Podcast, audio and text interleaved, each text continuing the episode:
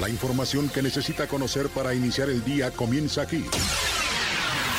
Radar News, primera emisión de Radar 107.5 FM. Con el periodista Aurelio Peña. Las mejores decisiones se toman estando bien informados. Política, finanzas, deportes, espectáculos, denuncia ciudadana, información vial y el rostro amable de las noticias. Por Radar 107.5 FM y Canal 71, la tele de Querétaro. Iniciamos.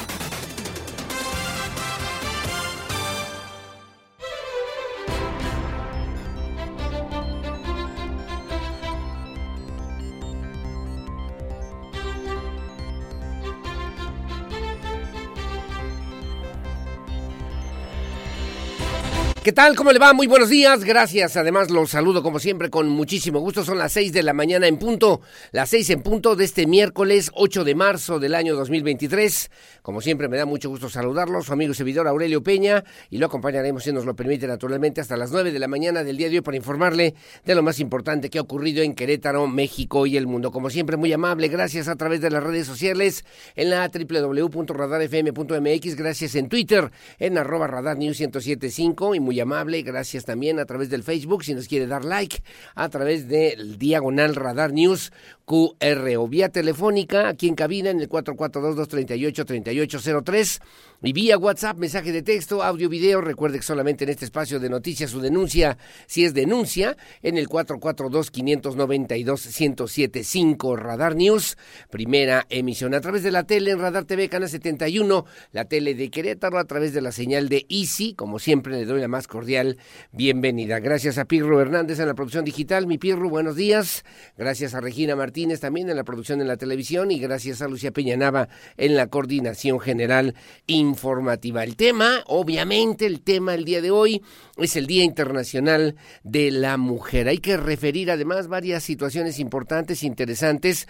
Le calculan, según las autoridades aquí en el estado de Querétaro, que al menos entre ocho mil y quince mil mujeres se manifiestan el día de hoy, representantes de diferentes colectivos, de organizaciones sociales, incluso en algunas eh, también instituciones eh, públicas y privadas, partidos políticos que se estarán expresando el día de hoy. Desde el, el 8 de marzo de 1975, en coincidencia con el Año Internacional de la Mujer, las Naciones Unidas conmemoran por primera ocasión precisamente esta significativa fecha que además ha cobrado por demás relevancia a nivel internacional. El Día de la Mujer es una fecha para recordar los años de lucha en favor de la igualdad, en favor de la justicia para las mujeres, además de honrar a las mujeres que han hecho posible estos avances, estas transformaciones, estos logros sociales, para invitar sobre todo a la reflexión sobre, pues todavía, casos de violencia de género, de desigualdad persistente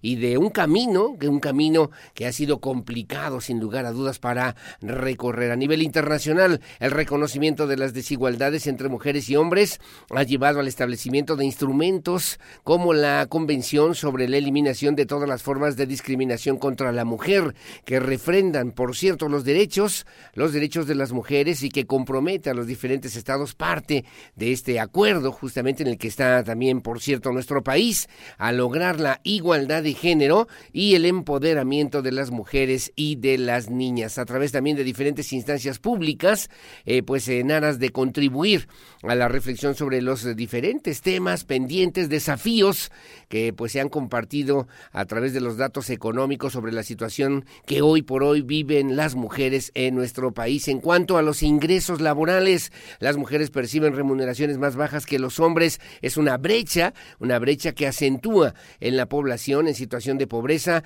desde el 2016 a la fecha. Los datos muestran que las mujeres ganan hasta una quinta parte menos o una quinta parte de lo que reciben sus pares hombres aún cuando poseen el mismo nivel educativo según el Coneval. En el 2016 el valor económico del trabajo no remunerado de los hogares en México superó los 4.6 billones de pesos, lo que equivale al 23.2% del Producto Interno Bruto de nuestro país. También en el 2016, por cada 100 hombres ocupados que contaban con los beneficios de la seguridad social. Por su trabajo, 62 mujeres ocupadas se encontraban en la misma situación, indicador que se ha mantenido constante desde el 2010 aproximadamente y obviamente genera una brecha que se acentúa año con año. El, el 22% de las jóvenes, de las jóvenes mujeres entre 15 y 29 años de edad en México no estudian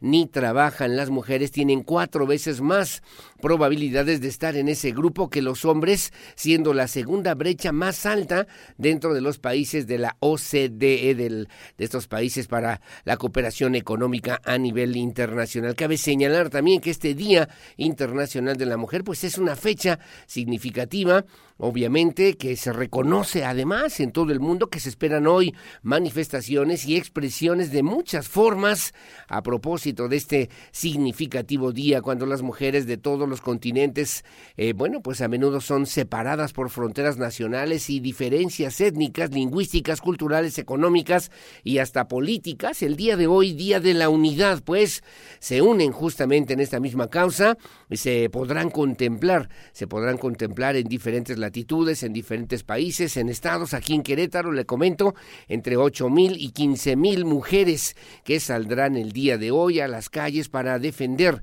la igualdad, para exigir respeto a sus exigencias, a sus peticiones, a su necesidad, obviamente, de desarrollarse en plena y absoluta libertad y al mismo tiempo esta igualdad y fraternidad que ha servido de marco de referencia para encauzar lo que hoy por hoy tiene que ver con el Día Internacional de la mujer que ya empezó, además, y que le comento, pues es una celebración, celebración importante por lo que significa la necesidad de hacer conciencia de la no violencia, de la no discriminación, de no abuso en contra de las eh, mujeres y bueno, que se debe convertir también en un proceso social, cultural importante para todas y para todos. Un hito relevante es el movimiento femenino en Estados Unidos que se remonta a 1848 en la que pues mujeres indignadas por la prohibición que impedía a las mujeres hablar en una convención contra la esclavitud, bueno, las norteamericanas Elizabeth Cady,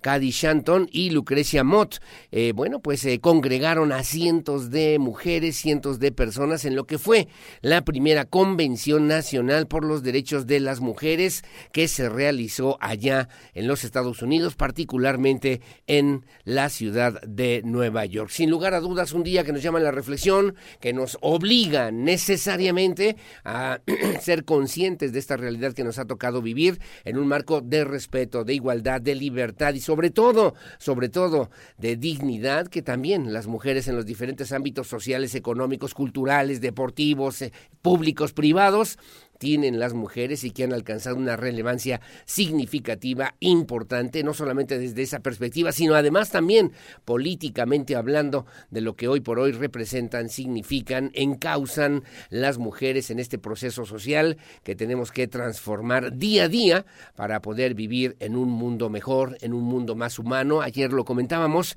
en un mundo en que la perspectiva de mujeres se convierta también en una perspectiva pública de lo que hoy por hoy tiene que ver con las grandes sociedades modernas. Que así sea, el día de hoy estaremos atentos informándole minuto a minuto puntualmente lo que tiene que ver con estos recorridos, convocatorias, conferencias, actividades que obviamente están también haciendo el día de hoy, diferentes eh, contingentes, diferentes también colectivos de mujeres y que, bueno, le daremos en este espacio, en estos espacios informativos, cuenta y detalle puntual para que usted esté bien informado. Las seis de la mañana con ocho minutos. Bienvenidos, bienvenidas, comenzamos y estas son las noticias. El resumen, Radar News. Gracias, las seis de la mañana con ocho minutos. El día de ayer el gobernador de Estado Mauricio Curi González se reunió justamente y participó en la reunión de seguridad que encabezó el comandante de la doceava región militar. Como usted sabe, la doceava región militar se integra por los estados de Querétaro, Michoacán y Guanajuato, encabezada por el general de brigada, diplomado del Estado Mayor Enrique Covarrubias López, los comandantes de la decimoséptima zona militar, el general de brigada, diplomado del Estado Mayor Julio César Moreno Mijangos, de la dieciséisava o de la decimosexta, mejor dicho, zona militar, el general de brigada, diplomado Estado Mayor Enrique García Jaramillo, y también de la cuadragésima tercera zona militar, general de brigada, diplomado Estado Mayor Héctor Ávila Alcocer. Se abordaron ahí temas de seguridad en la región, así como estrategias laborales coordinadas a fin de frenar distintos delitos y sobre todo con el propósito de mantener paz y tranquilidad en estas entidades. Además, con los estados vecinos de Guanajuato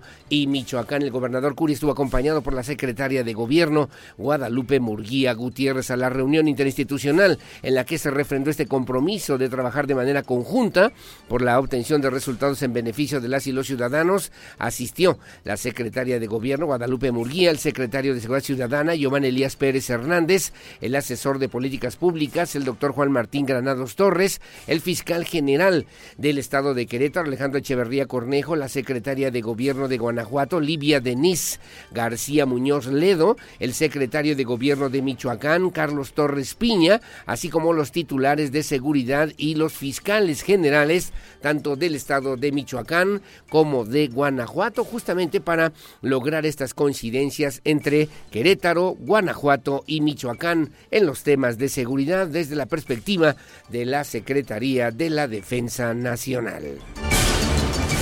Gracias, las seis de la mañana con diez minutos, seis diez. Ayer platicamos en este espacio de noticias con el alcalde Luis Nava a propósito de lo que significó en esta gira de trabajo que realizó por Estados Unidos la propuesta bloque, que sin lugar a dudas genera interés en la industria, interés en la industria de la innovación y de la tecnología o de las nuevas tecnologías, con reuniones obviamente con representantes de empresas como Cisco System, de la Universidad de Minerva, eh, Skydeck, que también también refería, son aceleradoras de empresas, Netflix, a propósito de la realidad virtual y de los videojuegos, Amazon Web Service y Nvidia, que pues eh, son empresas importantes instaladas en Estados Unidos que tienen un claro enfoque mm, eh, pues eh, para que se consoliden, se desarrollen aquí en Querétaro. Luis Nava informó que tras su gira de trabajo por el estado de California en los Estados Unidos se logró posicionar el Centro de Innovación Bloque y a nuestra para nuestra ciudad como referente para el desarrollo de la industria de la innovación, con lo que se brindarán oportunidades para las y los jóvenes con la atracción de nuevas empresas que brindarán capacitación o se, así sencillamente van a generar empleos, inversiones que puedan servir para mejorar la calidad de vida de las familias queretanas. Así lo refirió el alcalde de Querétaro, Luis Nava Guerrero. Nuestro objetivo fue poner a Querétaro en el ecosistema de la innovación y hoy les puedo decir que estamos trayendo este ecosistema de innovación a Querétaro. Lo subrayo, estamos trabajando para que a través de bloque, los jóvenes tengan un mejor futuro, para que vivan mejor en el Querétaro que tanto queremos.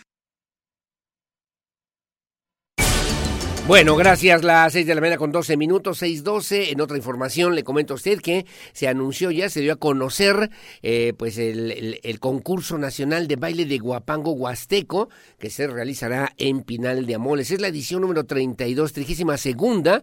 El Guapango es una herencia cultural que debemos conservar, nos da identidad, nos da pertenencia, así lo señaló la secretaria de Cultura en el Estado, Marcela Herbert Pesquena, durante el anuncio de la, de la trigésima segunda edición del concurso nacional de baile de Guapango Huasteco, que se realizará en Pinal de Amoles los días 10 y 11 de marzo. Y bueno, pues obviamente se convierte también en un tema importante. En conferencia de prensa, la funcionaria estatal también comentó que este año se espera la participación de alrededor de 600 parejas y resaltó el hecho de que recientemente el certamen haya sido ya declarado, reconocido como patrimonio cultural inmaterial intangible del estado de Querétaro. Es la voz de la secretaria de Cultura, Marcela Herbert Pesquera.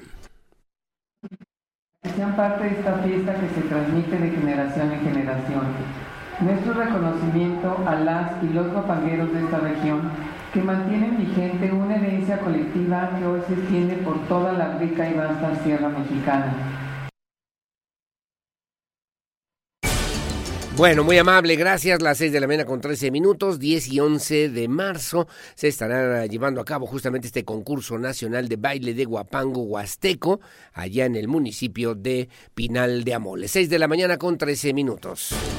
Hablando de municipios, en el municipio del Marqués se conmemoró el Día Internacional de la Mujer con segundo conversatorio preventivo femenil, un tema importante, el que eh, convocó, por cierto, el alcalde de aquella demarcación, Enrique Vega Carriles, refirió que el objetivo pues, de este conversatorio es visibilizar las diferentes necesidades, demandas y exigencias de las mujeres marquesinas, compartieron historias de vida que las inspiran y obviamente pues que han servido como referencia para hablar del tema, además de la depresión. Al evento asistieron alrededor de 1.750 mujeres allá en el municipio del Marqués. Y bueno, en este conversatorio preventivo también femenil, Mujeres que Inspiran, que organizó el Instituto Municipal para Prevenir Adicciones y Conductas de Riesgo, Centro Vive, el objetivo es promover y atender el cuidado de la salud mental entre el sector femenino en aquella demarcación como parte de la conmemoración del 8 de marzo, Día Internacional de la Mujer. Vega Carriles destacó que uno de los objetivos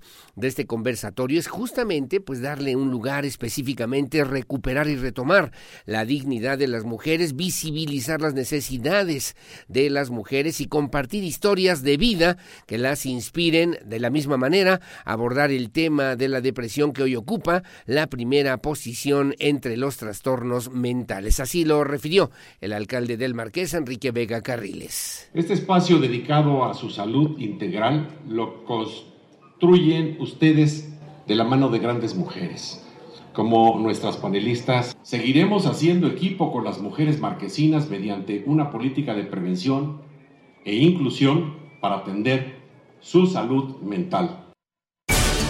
Bueno, también hizo uso de la palabra Rafael Jiménez López, es director general del Centro Vive. Bueno, recalcó que estas mujeres asistentes, 1.750 aproximadamente, continuarán pues eh, ofreciendo a la ciudadanía los servicios de terapia ocupacional, psicológica y atención psiquiátrica. El compromiso justamente es atender esta realidad, esta realidad que se vive hoy por hoy en la sociedad queretana, particularmente hacia el municipio del Marqués, con estrategias de terapia ocupacional para las mujeres academias mixtas preventivas para niñas y mujeres y talleres para padres, donde las mujeres también tienen una participación relevancia. Así lo refirió Rafael Jiménez López. El compromiso de nuestro presidente municipal del marqués el licenciado Enrique Vega Carriles por fomentar acciones preventivas para el cuidado de la salud mental y de las familias es hoy una acción visible, palpable, a través de este instituto brindamos atenciones psicológicas, psiquiátricas, estrategias de terapia ocupacional para la mujer, academias mixtas preventivas para las niñas y talleres para padres, donde las mujeres participan de forma importante. Bueno, gracias. Las seis con 17 de la mañana. Rápidamente le comento a usted que el diputado por el hospital ha estado muy activo. Ha estado muy activo también en medios de comunicación. Bueno, el día de ayer refirió un tema importante que es importante decretar en Querétaro. Así, le, así lo llamó el Día del Valor de Ser Indígena. El objetivo, dijo el, el diputado tricolor, es preservar las tradiciones, usos y costumbres de las comunidades indígenas. Proponer que el 6 de febrero sea decretado en Querétaro como el Día de el valor de ser indígena. Así lo dio a conocer el diputado por el Hospital Carrera en conferencia de prensa, acompañado por integrantes del Ayuntamiento de Amealco de Bonfil, encabezados por la regidora síndica Paulina Ventura Nicolás, integrantes de las comunidades indígenas de aquella demarcación, así como también la diputada local Yasmín Albellán, quien firmó también esta iniciativa, dijo Hospital Carrera, que bueno, no es posible que se promueva tener una representación indígena desde el Congreso y dentro de este Congreso, pues no se trabaja en favor de este sector de la población. Así lo comentó, así lo dijo el diputado por el Hospital Carrera.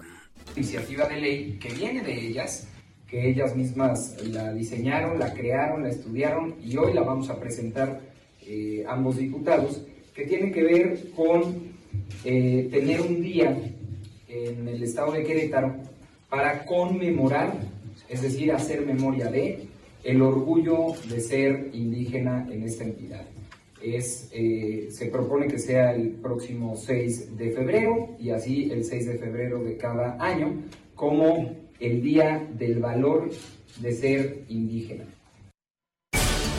Bueno, gracias. Las seis de la mañana con 18 minutos en Información Nacional. Ayer le referíamos cuatro ciudadanos norteamericanos que habían sido secuestrados, que estaban desaparecidos hasta el día de ayer. Bueno, ayer los localizaron, estaban en la conferencia mañanera cuando la secretaria Rosa Isela Rodríguez recibió una llamada a su celular y luego se levantó y le dijo al presidente, es que aquí me están informando el gobernador de Tamaulipas que a ver, a ver, a ver, pues tú diles cómo está, qué fue lo que pasó. Bueno, pues le debo comentar a usted, de los cuatro eh, ciudadanos norteamericanos aparecieron los cuatro, dos de ellos fallecidos, uno mal herido, maltrecho y la mujer y la mujer que también aparecieron el día de ayer. Autoridades mexicanas entregaron a Estados Unidos a dos de los cuatro estadounidenses que fueron secuestrados el pasado viernes 3 de marzo en Matamoros, Tamaulipas, y de los cuales fueron localizados justamente el día de ayer, luego de un intenso operativo entre las fuerzas federales estatales y con el apoyo del FBI. Los cuatro ciudadanos estadounidenses fueron secuestrados por hombres armados con chalecos tácticos durante la tarde del 3 de marzo en Matamoros, donde se registraron dos enfrentamientos. Los ciudadanos eh, norteamericanos viajaban en una camioneta blanca con placas de Carolina del Sur cuando fueron atacados e interceptados. El fiscal de Tamaulipas, Irving Barrios Eh, pues informó que los dos ciudadanos estadounidenses fueron entregados ya en el puente internacional luego de un operativo entre corporaciones federales y estatales junto con personal del consulado de Estados Unidos en Matamoros. Corporaciones federales estatales con personal del consulado norteamericano entregaron en este puente internacional a los dos ciudadanos con vida para las autoridades de aquel país y el gobernador de Tamaulipas, mientras por su parte Américo Villarreal confirmó la localización de los cuatro norteamericanos. Así lo refirió a los eh, micrófonos, a los medios de comunicación, el gobernador de Tamaulipas, Américo Villarreal. Que la mañana de este martes fueron localizados los cuatro ciudadanos estadounidenses privados de la libertad el pasado viernes en la zona centro de Matamoros, Tamaulipas. De ellos, dos se encontraron sin vida, en tanto que dos más una mujer de nombre Latavia N está ilesa, mientras que Eric N presenta una lesión por herida de bala en una de sus piernas. Ambos fueron trasladados de inmediato a una clínica para su evaluación y tratamiento médico. Como lo informó la secretaria de Seguridad, se conformó un grupo interinstitucional el cual llevó a cabo un operativo para dar con el paradero de las cuatro personas señaladas. Como resultado de las acciones de investigación, fue detenido en flagrancia José N., de 24 años de edad, originario de Vallehermoso, Tamaulipas, quien se encontraba en funciones de vigilancia de las víctimas. Fueron encontradas en una casa de madera cerca de un lugar conocido como La Lagunona en el ejido El Tecolote en Matamoros.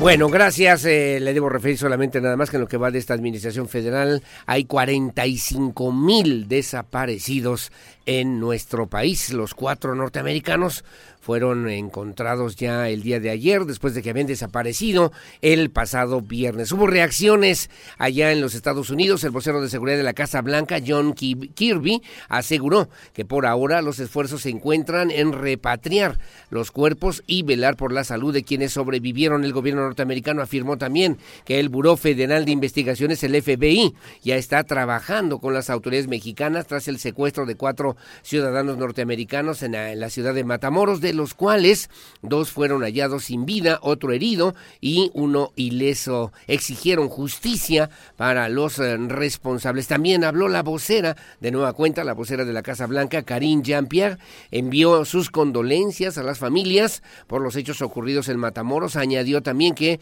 el presidente Joe Biden ya está enterado de la situación y reiteró que las autoridades del FBI, las autoridades norteamericanas, seguirán trabajando de manera conjunta con las autoridades mexicanas. Así lo refirió la vocera de la Casa Blanca, Karim Jean-Pierre. Este ataque fue inaceptable, no importa cuál fue la circunstancia que haya dado y cómo se hayan dado. Vamos a continuar también cerca del gobierno mexicano para asegurarnos que estas situaciones no se repitan. Nos estamos enfocando también con estas organizaciones porque estamos viendo en, eh, qué están haciendo estas organizaciones criminales en México, los traficantes de seres humanos y vamos a estar también vamos a ver cómo el Departamento eh, Federales de Estados Unidos van a penalizar a estos carteles eh, mexicanos, estas organizaciones eh, que han estado dañando en los últimos tiempos. Bueno, seguirán estas indagatorias todavía el día de hoy, me imagino, espero. Habrá posicionamientos de parte del gobierno mexicano en la conferencia mañanera. Son las 6 de la mañana con 24 minutos. Como siempre, muy amable y gracias por el favor de su compañía de esto y mucho más aquí en Radar News, en esta primera emisión, en este espacio de noticias que transmitimos en vivo y en directo desde esta noble, histórica, próspera, colonial, barroca, generosa, hospitalaria, humanitaria, honorable, pacífica, competitiva y siempre limpia ciudad de Santiago de Querétaro corazón de la República Mexicana. Buenos días, Querétaro.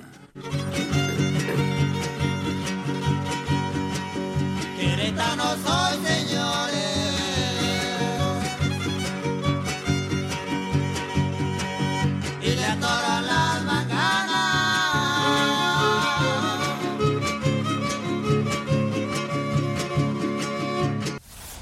clima el pronóstico del tiempo, temperatura y las recomendaciones antes de salir de casa. El clima en Radar News. Bueno, muchísimas gracias. Las seis de la mañana con 30 minutos. Saludos a mi querido Andrés González Arias, don Beto Herrera, mi querido Sensei. Muy amable. Gracias a Leti Sainz Uribe. Igualmente que tengan buen día. Alejandra Altamirano, gracias también por acompañarnos estas horas de la mañana. ¿Qué tal, Claudia? Saludos, Agustín. Saludos, como siempre, también a mi querido Toño. Y gracias a Jorge Navarro, que también nos hace en favor de acompañarnos estas horas del día. ¿Cómo estará el clima para el día de hoy? Según el reporte del Servicio Meteorológico Nacional, despejado literalmente para el día de hoy. Veo solamente incluso con altas temperaturas hasta 30, 31 grados centígrados, por lo menos para el día de hoy en la zona metropolitana de Querétaro, después ligeramente nublado en la tarde-noche, y en la tarde-noche, como a eso de las ocho, siete y media, ocho de la noche, y luego también bajará un poquito la temperatura, no tanto porque alcanzará los 23 grados centígrados a eso de las 11 de la noche del día de hoy, para que también usted tome sus precauciones. En promedio, temperaturas a nivel, a nivel eh, estatal entre los eh, 9, 10 grados centígrados las mínimas, las máximas 28, 29 hasta 30, 30 grados centígrados, 32 por ejemplo en el caso del municipio de Tolimán, con una mínima de 12, una máxima de 32 por cierto, allá en Pinal de Amoles, la mínima 7, la máxima 23 más menos, y en la zona de Huimilpan, aquí en el sur del estado de Querétaro, la mínima 6, la máxima 28, sin probabilidad de lluvias, por lo menos para el día de hoy, según la referencia del Servicio Meteorológico Nacional, más bien con ese sol que quema, no sé si a usted ya le pasó, que se pone al sol y bueno, el sol es intenso, muy intenso, en la sombra con un poquito de fresco, ¿no? Están en esos dos momentos, hay que ir equilibrando para que no haya cambios bruscos de temperatura, por lo menos así en las condiciones climatológicas para el día de hoy aquí en el estado de Querétaro.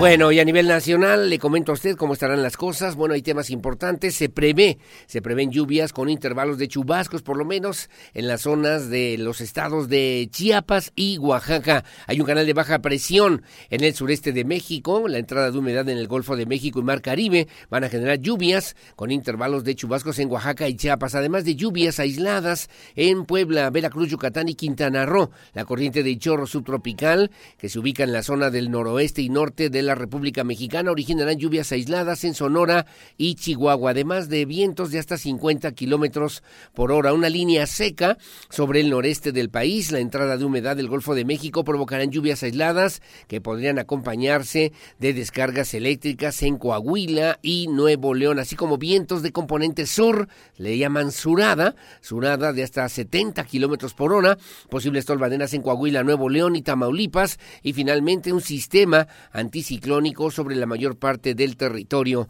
nacional. Para el día de hoy así estará más o menos con lluvias y temperaturas hasta de 45 grados Celsius el día de hoy en los estados de Michoacán, Guerrero y Morelos de 35 a 40 grados en los estados de Nuevo León, Tamaulipas, San Luis Potosí, Hidalgo, Zacatecas, Nayarit, Jalisco, Colima, Oaxaca, Chiapas, Veracruz, Tabasco, Campeche y Yucatán y de 30 a 35 grados Celsius en Sonora, en la zona sur, en Sinaloa, en Chihuahua, Coahuila, Durango, Aguascalientes, Guanajuato, Querétaro, Puebla, Estado de México, en la zona sur y Quintana Roo. Quintana Roo también donde las temperaturas oscilarán más o menos entre los 30 y los 35 grados Celsius o centígrados para que tome usted sus precauciones. Información policíaca. Radar News. Bueno, gracias. Las 6 de la mañana con 34 minutos, 6.34. Temas importantes que le debo referir también el día de hoy. Aquí en Querétaro, aquí en Querétaro.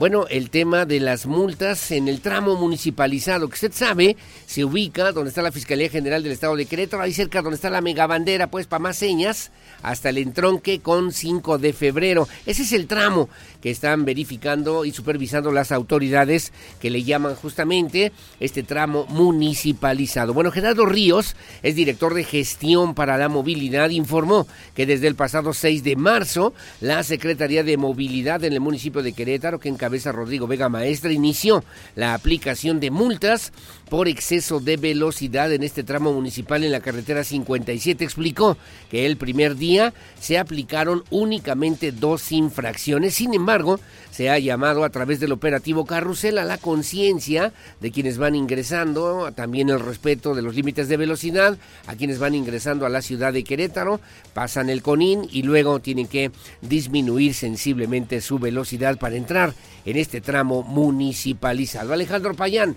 tiene los detalles. Desde el pasado 6 de marzo, la Secretaría de Movilidad del municipio de Querétaro inició la aplicación de multas por exceso de velocidad en el tramo municipal de la carretera 57.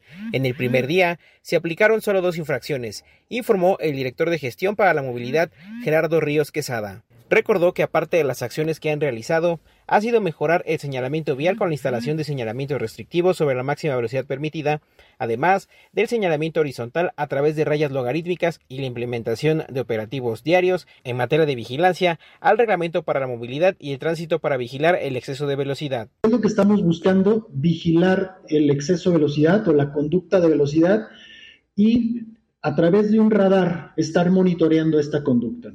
Eh, llevamos aproximadamente 30 a 32 días con el operativo. Ya también se está implementando sábados y domingos, aproximadamente entre las 10 de la mañana y las 5 de la tarde, para continuar con la vigilancia. ¿Cuáles son los resultados? Eh, el día de ayer estuve personalmente en el operativo, porque el día de ayer comenzamos con las infracciones ya de manera muy puntual. Es interesante ver cómo este sistema está dando resultado y solamente pudimos obtener dos infracciones. Indicó que en promedio los vehículos están circulando a una velocidad de entre 75 y 80 kilómetros por hora, mientras que las dos unidades multadas fueron de servicio particular. Destacó que en 32 días no han detectado accidentes graves por exceso de velocidad y recordó que las cuatro unidades se encuentran realizando los recorridos y operativos carrusel en este tramo municipal. Para Grupo Radar, Alejandro Payán. Bueno, gracias, gracias Alejandro Payán. Así que seguirán trabajando también en estos operativos que son permanentes en este tramo municipalizado. Vamos con nuestros compañeros de Así Sucede Guanajuato. Saludos a Pepe Mesa, a todo el equipo de reporteros y reporteras de Así Sucede Guanajuato. Temas que le debo informar el día de hoy de lo que ocurre, eh, pues lamentablemente allá en el estado de Guanajuato. El día de ayer en la comunidad de La Huerta en San Miguel de Allende fue localizado el cadáver, el cuerpo sin vida de un elemento de la Guardia Nacional encajuelado, encajuelado, esto en un vehículo tipo Kia, color blanco, al cuerpo se le apreciaban además heridas de bala, un reporte que realizaron justamente las autoridades en aquel estado, ahí en el estado de Guanajuato, y bueno, pues eh, Fabián Vargas, nuestro compañero de Así Sucede Guanajuato, tiene, tiene los detalles. En la cajuela de un vehículo Kia en color blanco fue localizado el cadáver de un elemento de la Guardia Nacional en la comunidad La Huerta en San Miguel de Allende. Al cuerpo se le apreciaban disparos de arma de fuego. El suceso quedó registrado durante la mañana del lunes, por lo que se generó una intensa movilización policial. Primero, el Hospital General reportó a Seguridad Pública el arribo de tres masculinos, quienes llevaron sin vida a un hombre, identificado como Marcos de Jesús, de 20 años, tras una agresión en el poblado ya mencionado. Cuando los policías arribaron al sitio, encontraron un coche abandonado. Se trataba de un Kia Forte en color blanco con placas del estado de Guanajuato. Al interior de la cajuela localizaron a un hombre con vestimentas parecidas a las de la Guardia Nacional. Posteriormente, el fallecido fue identificado con el nombre de Efraín, de 23 años de edad, elemento activo adscrito a la Compañía 94 del 36 Batallón de la Guardia Nacional, destacamentada en Comonfort. En el lugar fueron encontrados diversos casquillos percutidos calibre .223 milímetros. De igual forma se indicó que hay otro elemento de la Guardia Nacional desaparecido adscrito a la compañía ya mencionada informó para Así Sucede Fabián Vargas. Bueno, gracias, gracias Fabián Vargas. Temas ¿eh? diferentes también allá en Guanajuato. Así sucede Guanajuato. Gracias Fabián Vargas. Un ataque armado en una zona conocida como La Palapa, en la comunidad de Santa María del Refugio. Esto en la zona del municipio de Celaya, Guanajuato. Ocurrió este ataque armado. Además, incendio en un complejo turístico conocido denominado como La Palapa, lo que dejó un saldo de tres personas fallecidas, dos lesionados Así lo confirmó la Secretaría de Seguridad Ciudadana del Estado de Guanajuato. También Fabián Vargas con el reporte y un incendio registrado en el complejo turístico de La Palapa en la comunidad Santa María del Refugio en Celaya dejó un saldo de tres muertos y dos lesionados. La Secretaría de Seguridad informó que la tarde de este martes, a través del número de emergencias del 911, se tuvo conocimiento sobre detonaciones de arma de fuego y un incendio al interior de un establecimiento ubicado en las inmediaciones de la comunidad Santa María del Refugio. Los elementos de la Secretaría de Seguridad, Policía Municipal, paramédicos, Protección Civil y bomberos se movilizaron a dicha comunidad, ubicada al sur del municipio. Al arribar al sitio, localizaron a varias personas con lesiones de bala y al realizar una inspección corporal se corroboró que tres de ellos ya no contaban con signos vitales, por lo que se pidió el apoyo para trasladar médicamente a las dos personas lesionadas. La Secretaría informó que en el transcurso de la atención de los lesionados y el sofocamiento del fuego, se implementó un operativo de búsqueda entre los tres niveles de gobierno para dar con los responsables. La zona quedó bajo resguardo de autoridades municipales, estatales y federales, mientras la Fiscalía General del Estado de Guanajuato realizó el peritaje correspondiente. Los cadáveres, sin plena identidad, fueron llevados al servicio médico forense para ser sometidos a la necropsia que marca la ley informó para Así Sucede Fabián Vargas. Bueno, gracias Fabián Vargas, son las 6.41 de la mañana, nos da tiempo de una más que también ocurrió allá en el estado de Guanajuato y es que un policía de Irapuato fue detenido por haber sustraído a base de engaños a una pequeñita, una menor, a una menor de edad que se encontraba en una escuela en la colonia Rancho Grande. Obviamente las autoridades tomaron conocimiento de esta situación, hicieron la denuncia correspondiente, alertaron a las autoridades a nivel municipal y a nivel estatal. Y bueno, esta es la historia. También Fabián Vargas nos la platica. Un policía activo de Irapuato fue detenido por agentes de la Secretaría de Seguridad Ciudadana por haber sustraído, a base de engaños, a una menor de 13 años que se encontraba en una escuela de la colonia Rancho Grande. La noche de ayer, la Secretaría de Seguridad dio a conocer que el oficial fue separado del cargo y puesto a disposición de la autoridad correspondiente para la investigación que amerite. La autoridad detalló que el 911 de emergencias fue alertado sobre la sustracción de una menor de edad en una escuela de la colonia ya mencionada elementos de la Policía Municipal adscritos al Centro de Atención a Víctimas se trasladaron al sitio para atender el reporte. En el lugar se localizó familiares de la menor y se inició una búsqueda. La menor fue localizada caminando sobre la avenida. Al dialogar con ella señaló a un masculino quien presuntamente, a base de engaños, la sacó del plantel educativo. El hombre, identificado como elemento activo de la Policía Municipal, fue detenido y presentado ante las autoridades correspondientes para el deslinde de responsabilidades. El gobierno municipal y la Secretaría de Seguridad informaron que colaborarán con la Fiscalía del Estado en la investigación correspondiente. Asimismo, se inició de oficio la investigación administrativa a través de la Unidad de Asuntos Internos y será el Consejo de Honor y Justicia quien determina la sanción por medio del procedimiento disciplinario correspondiente. El elemento, quien se encuentra detenido, fue suspendido provisionalmente de sus labores hasta que concluyan todas las indagatorias. Informó para Así sucede Fabián Vargas. Bueno, muy amable, gracias Fabián Vargas. Saludos como siempre a mis amigos de Así sucede, Así sucede Guanajuato. Muy amable, gracias. Saludos a Toño Ugalde, a mi vicerrector de mi Universidad de Londres. Gracias, sobre todo también a propósito del Día Internacional de la Mujer. Saludos y abrazo a mi doctora, a mi doctora Claudia María Peña y gracias también a la doctora Yvonne Wiener, rectora de mi Universidad de Londres. Como siempre, muchas gracias a Zacarías Urquiza. Hay comentarios también interesantes, ahorita los hago con todo gusto, mi querido Zacarías. Que tengan buen día y Alejandra Altamirano igualmente que nos hacen favor de sintonizarnos. Hacemos una pausa, 6.44 de la mañana, yo regreso con lo que se publica hoy en la prensa nacional y también en la prensa queretana. Volvemos.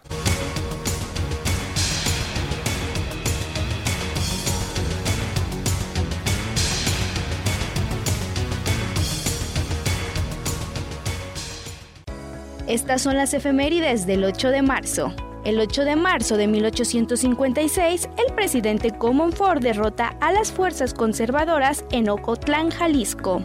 Para el año de 1910, el rey Alfonso VIII de España firma la Real Orden de Instrucción Pública por la que se permite que las mujeres españolas cursen estudios superiores. Para 1915, la Ciudad de México sufre una severa hambruna mientras la capital del país está a cargo de Roque González Garza como presidente por la Convención Revolucionaria. Dos años más tarde, con el motivo del Día Internacional de la Mujer Trabajadora y las manifestaciones que se llevaron a cabo en Rusia, se considera este día como punto de partida de la Revolución Rusa, que estalla finalmente en octubre de ese mismo año. En 1922 se celebra por primera vez en China el Día Internacional de la Mujer Trabajadora.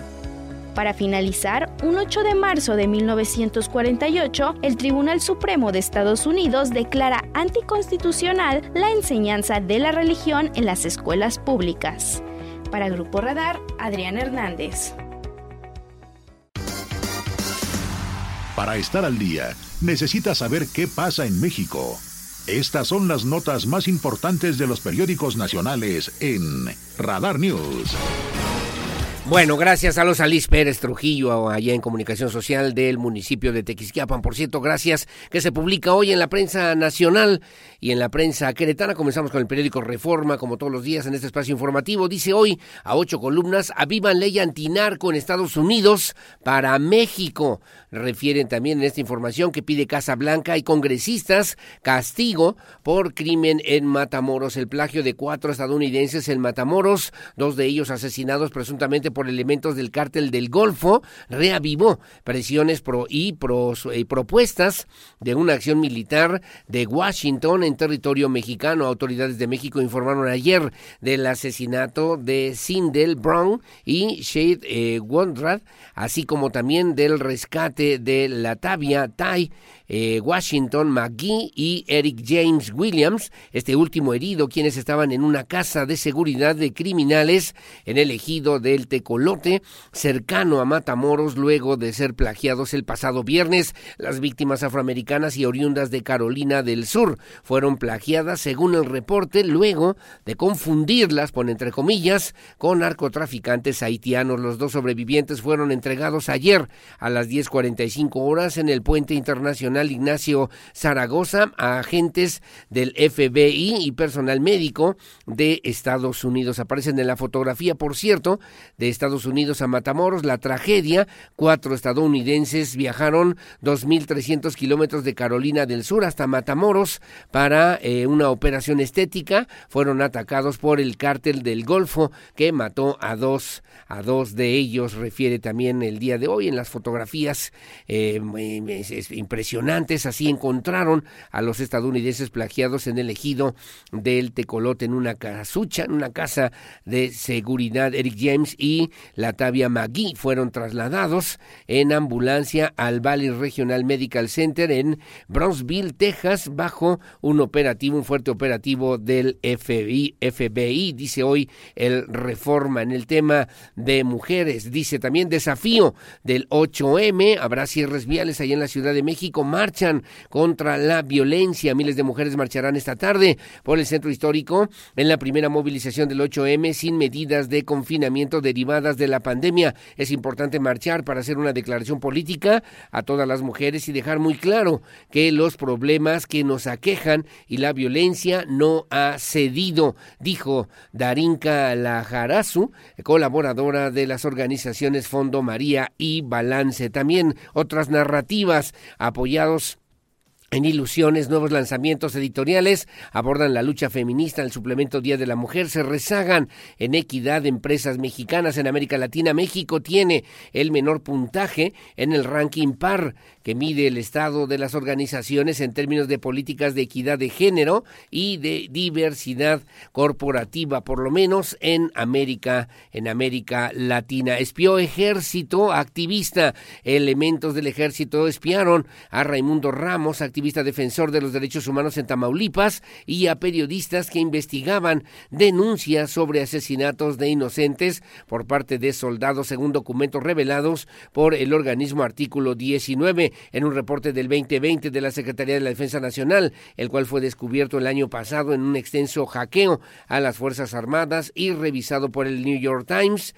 Militares describieron los detalles de conversaciones privadas entre el defensor de los derechos humanos, Raimundo Ramos y tres periodistas sobre la ejecución de tres civiles, por lo menos en esa zona del país. El INE, sin dinero para liquidar. El Instituto Nacional Electoral tiene mil millones de pesos en dos fideicomisos cuestionados por el presidente Andrés Manuel López Obrador, pero el monto es insuficiente. Imagínense, se van a pagar mil millones de pesos de indemnización para los empleados que perderán en agosto su trabajo derivado del Plan B electoral. Consejeros han advertido que la compactación por la reforma electoral implica el despido de seis mil personas, lo que costaría tres mil quinientos millones de pesos. En la fotografía cruzan miradas el secreto de sus ojos. Yasmín Esquivel cruza mirada con la presidenta de la Corte, la magistrada ministra Norma Piña, lo que publica hoy el periódico Reforma a nivel nacional. En el Universal, el Gran Diario de México, rápidamente dice niñas y universitarias las más acosadas eh, de 759 denuncias interpuestas el año pasado. Solo en 47 hubo sanción contra los agresores. Hay casos de violación y tocamientos. Mujeres que marcan pauta y abren puertas. Una referencia también importante hoy en el periódico El Universal a propósito de la presencia de las mujeres. Oposición y Morena tras el amor de Movimiento Ciudadano. Finalmente dice también, piden a Joe Biden intervenir en México contra los cárteles del crimen organizado, lo que publica hoy el periódico El Universal, el Gran Diario de México. En el Milenio Diario, presidencia beta a la, bueno, a la magistrada eh, Yasmín Otalora, Otálora para el eh, caso Jacobo en el INE. Refiere que el Tribunal Electoral pospone una semana debate, eh, el debate en la que dice la magistrada pide reinstalar al secretario ejecutivo del INE. Día para gritar, cantar y exigir de vivir Quintana, de vivir Quintana, Cecilia Toussaint, artistas, funcionarias, empresarias y deportistas comparten ideas para impulsar un país libre, libre de violencia. En la fotografía aparecen también en Tamaulipas, confundieron a ciudadanos de Estados Unidos, militares y policías de Tamaulipas hallaron a los cuatro estadounidenses levantados el viernes, aunque dos estaban muertos. Sedena reforzará con 600 elementos la zona de Nuevo Laredo y Andrés Manuel López Obrador criticó a políticos de Estados Unidos que protestan por la violencia aquí, pero callan ante el asesinato de migrantes. Dice hoy el periódico Milenio Diario. El análisis de la información más importante de los diarios queretanos a continuación en Radar News.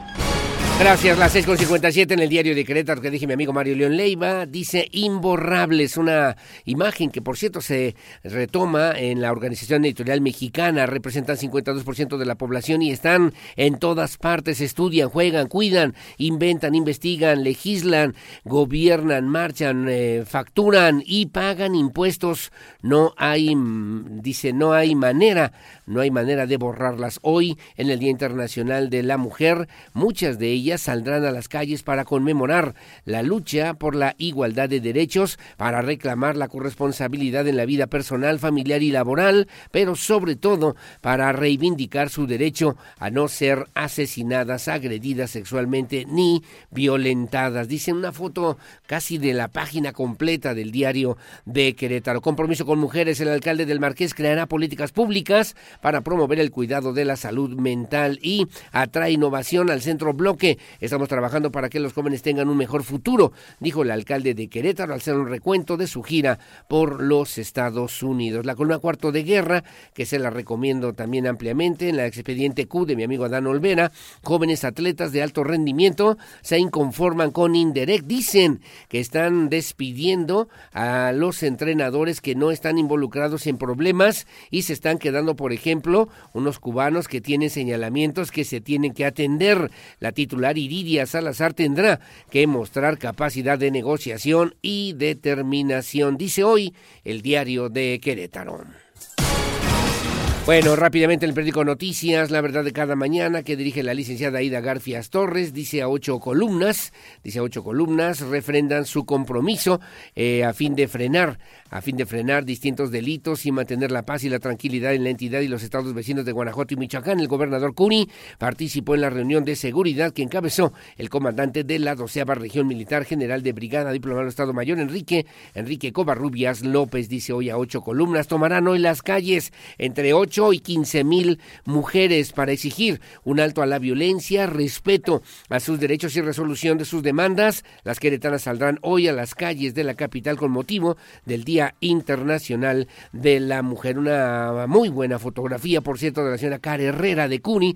Reconoció en la mujer queretana el trabajo, la empatía y la solidaridad. 8M representa la unidad de las mujeres, dice la señora Car Herrera de Curi. Mujeres que inspiran, reúne a más de 1.750 mujeres en el municipio de El Marqués y la encuentran enterrada en una zanja en Amascala. Elementos de la Policía Municipal del Marqués tomaron conocimiento del hallazgo de una mujer sin vida, quien se encontraba en una zanja en la localidad de Amascala. Lo que publica hoy el periódico Noticias, La Verdad de cada mañana. En el AM de Querétaro, saludos a Miguel Ángel Flores, por cierto, una portada interesante, dice, persiste brecha laboral en mujeres. En Querétaro, 40% de los puestos de trabajo son ocupados por el sector femenino, refiere también el día de hoy, inicia en abril, carril confinado en 5 de febrero, Chelsea avanza a los cuartos de final y luego también, bueno, eh, refiere hoy leyes inspiradas en mujeres, una propuesta interesante, eh, por cierto, desde el punto de vista editorial a nivel federal y estatal, en el país. Se han aprobado leyes y reformado códigos penales y civiles para castigar la violencia contra las mujeres y niñas en todas sus formas. Hay también hay consideraciones, ley Sabina, la ley Monzón, la ley Monse y la ley Malena, que obviamente pues refieren temas importantes que tienen que ver con la esencia y la dignidad de las mujeres. Lo que publica hoy es muy, muy recomendable hoy en el periódico AM de Querétaro. Gracias, son las 7 de la mañana con un minuto, 7 con 1, hacemos una pausa, hacemos una pausa comercial, regresamos enseguida con más aquí en Radar News en esta primera emisión. Pausa, volvemos enseguida.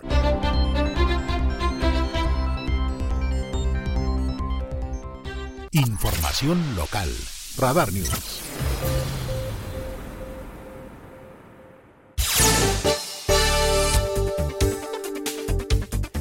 Bueno, muy amable, gracias. Las 7 de la mañana con 5 minutos, 7.5. Muchos saludos y gracias. A ver, comentarios rápidamente que tenemos, Lucía, nada más para eh, no dejarlos hasta el final, porque luego también la gente dice, oye, ya no escucho, no escucho. Buen día para comentarle también, por ejemplo, por centésima ocasión, reportar el transporte que sí, 10, 20, 30 minutos después y que aquí en le, nos tocó lleno, ya no se detiene, ya no, ya no hacen parada.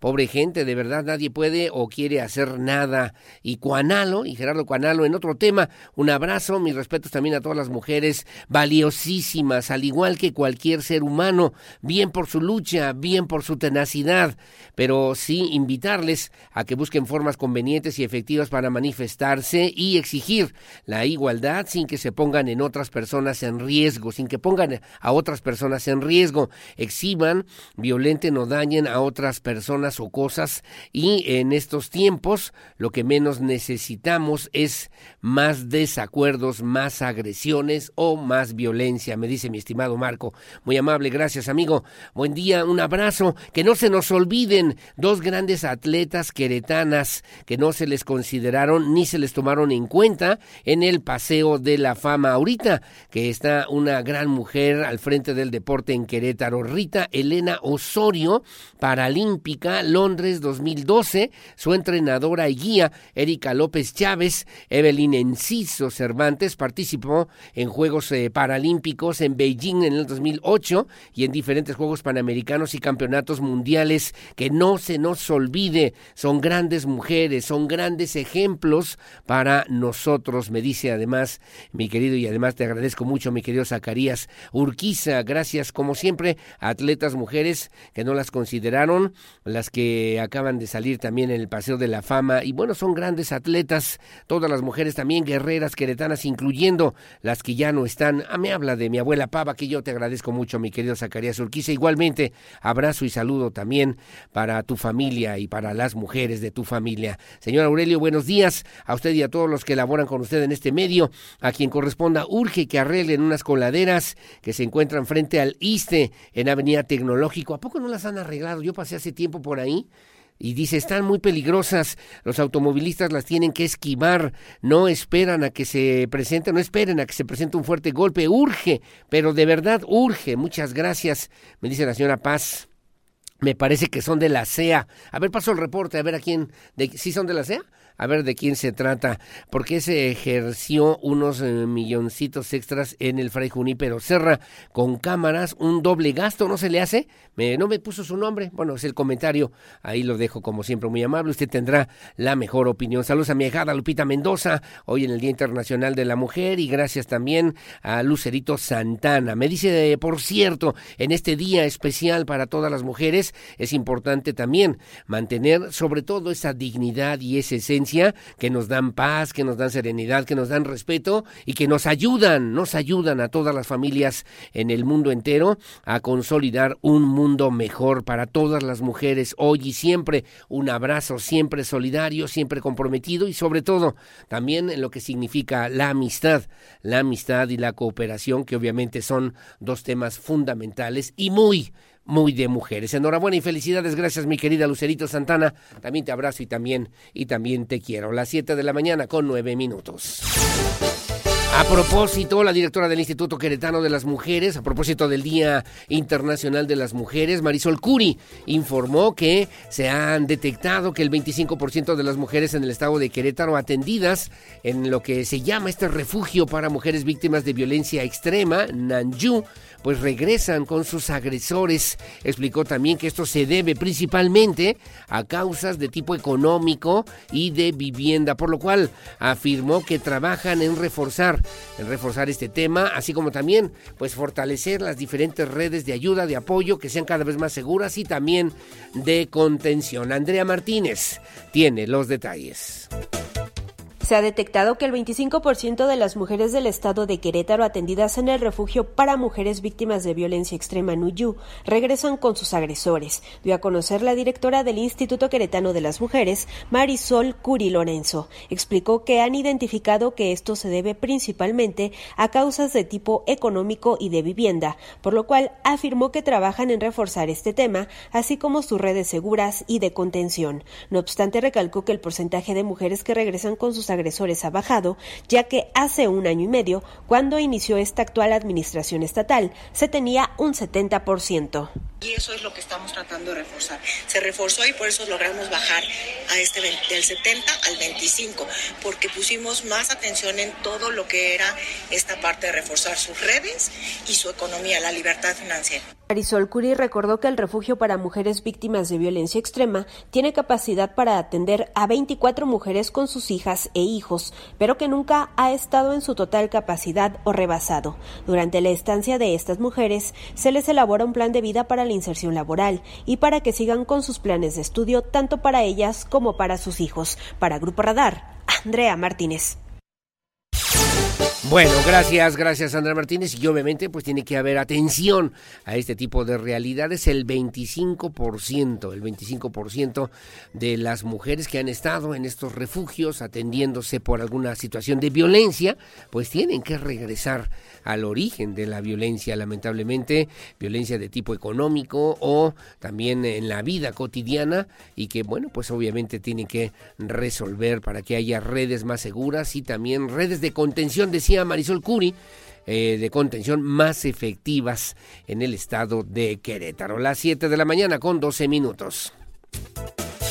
También a propósito del día de hoy, mujeres militantes del Partido Movimiento Regeneración Nacional, Morena, Morena por sus siglas, hicieron un exhorto a las autoridades para tomar acciones concretas en favor de los derechos de las mujeres y la erradicación de la violencia de la que son víctimas, lamentablemente, muchas mujeres hoy por hoy en nuestro estado de Querétaro. Diego Hernández con los detalles.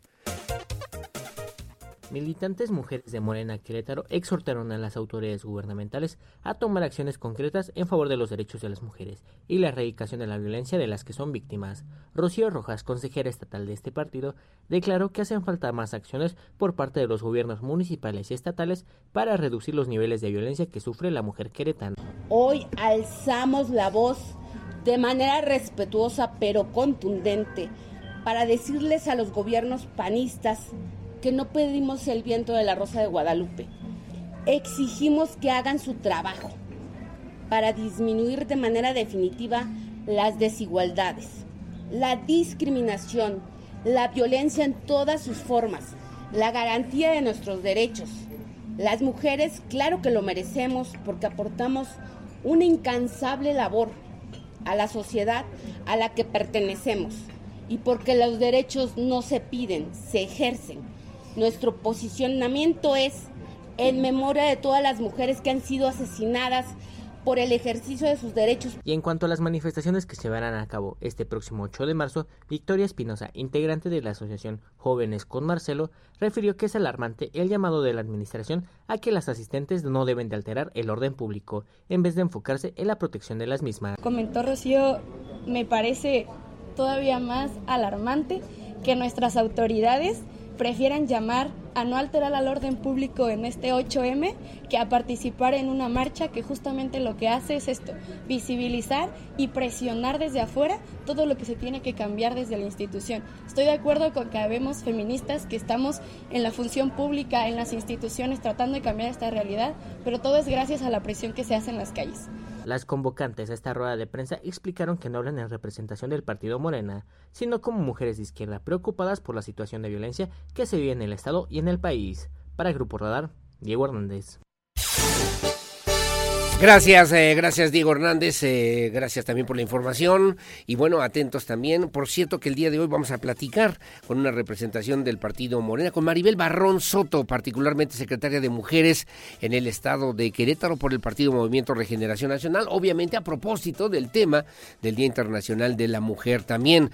A las 7.40, un poquito antes, vamos en la colaboración de Marco Barrubias de Pedaleanda, Bici y Género, encuesta sobre violencia sexual en el transporte y otros espacios públicos en Querétaro. Y eh, más tarde platicaremos con Arturo Torres, secretario de Desarrollo Humano y Social en el municipio de Querétaro, a propósito de los detalles de la convocatoria del programa de becas para mujeres. Temas, obviamente, que me parecen relevantes. Espero que sean también de su interés. Son las 7 de la mañana con 15 minutos. Y Viridiana Nava, y es presidenta de la FECAPEC en Querétaro, señaló que apenas el 20% de los colegios y asociaciones adheridos a la federación son presididas por mujeres, lo que da muestra del avance que ha tenido, que han tenido las mujeres en el Estado en los espacios de toma de decisiones, pero dijo también Viridiana, la ingeniera, falta todavía muchas cosas, hay mucho que hacer, hay muchos pendientes que retomar. Iván González, mi compañero reportero, tiene los detalles. Ha crecido la participación de la mujer en los espacios de toma de decisión, pero aún hay mucho por hacer, aseguró la presidenta de la Federación de Colegios y Asociaciones Profesionistas del Estado de Querétaro, FECAPEC, Viridiana Navarro Rodríguez, quien detalló que de los 20 colegios y asociaciones adheridas a la federación, apenas el 20% de las presidencias están a cargo de mujeres, lo que da muestra del avance que ha tenido las mujeres en el Estado en estos espacios de toma de decisión, pero aún hay mucho por hacer. Este, hoy la participación de las mujeres, y lo decía hace rato, ¿no? yo creo que las mujeres somos las que ocupamos el mayor número en la sociedad mexicana, entonces por ende también son las que más estudiamos. Sin embargo, eh, lo mencionan este, ya muchos artículos e investigaciones que las mujeres que oscilan entre la edad productiva o cuando somos mamás entre los 30 35 años, ahí es cuando está el tema de desempleo, porque muchas veces a la hora de conciliar este, quién se va a quedar en casa, el cuidado de los hijos, eh, etcétera, pues muchas veces esta brecha laboral que mencionaba Gaby sobre que el hombre gana un poquito más que la mujer, entonces ahí se toma una decisión de va a ser la mujer la que se queda al cuidado porque el hombre es el que trae más recurso a casa. La líder de los profesionistas en el Estado informó que las mujeres apenas representan en la entidad el 40% de la fuerza laboral. El reto es, dijo, eliminar la brecha salarial, la discriminación para ser empleadas, pues aún hay el tabú que el cuidado del hogar o los hijos las limita en su tiempo para trabajar. Para Grupo Radar, Iván González.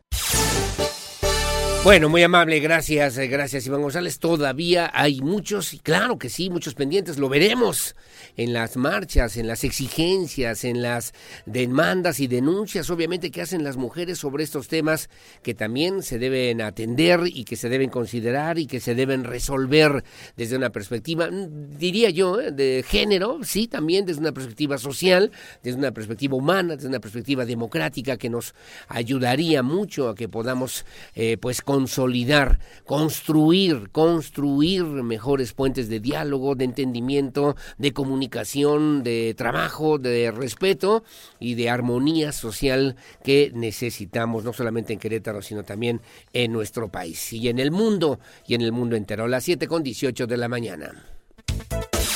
Ahora sí que me fui como a nombre de todos los meseros del mundo, ¿verdad? Me fui hasta las galaxias, el universo, de todas las mujeres, ¿no? Bueno, en Querétaro, pues, ¿no? Para que también lo atendamos de esa misma forma, de esa misma manera. Bueno, muy amable, gracias. En el marco del 8 de marzo, eh, pues la directora de la Administración y Planeación del Centro Educativo y Cultural Manuel Gómez Morín, Gabriela Trápala Martínez, anunció que el Instituto Queretano de las Mujeres y el Sistema Estatal DIF llevarán a cabo este próximo 18 de marzo. Es un espacio, un espacio es una jornada de mujeres contigo todos los días, el cual tiene el objetivo justamente de otorgar de manera integral apoyos interinstitucionales y acercar los servicios y acciones para las mujeres de los 18 municipios en el estado de Querétaro. Andrea Martínez con la información.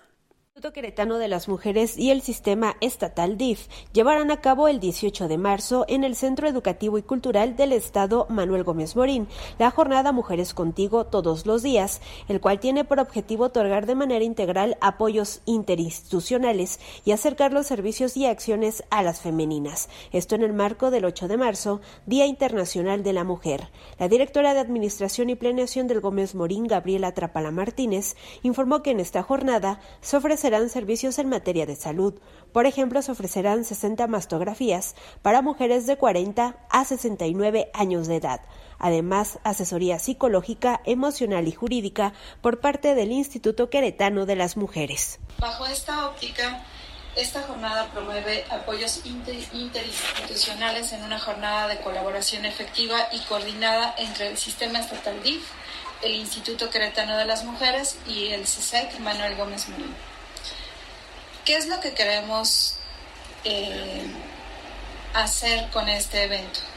Queremos impulsar a la mujer en un sistema integral, en un sistema de salud, en un sistema psicológico, emocional, jurídico, en donde puedan llegar aquí y encontrar muchas cosas que nos hacen falta a las mujeres en el día a día. Gabriela Trapala agregó que también habrá diversas actividades como un taller de mecánica básica automotriz para mujeres impartido por una mujer, conferencias, talleres, capacitaciones y financiamientos para proyectos de mujeres emprendedoras. Asimismo, se venderán productos del mercado rosa y habrá mesas de atención de asistencia social para otorgar información e incluso inscribir a las interesadas en los programas del DIF La jornada Mujeres Contigo se realizará en un horario de 8 de la mañana a las 2 de la tarde y se espera una afluencia de 2.000 mujeres atendidas. Para Grupo Radar, Andrea Martínez.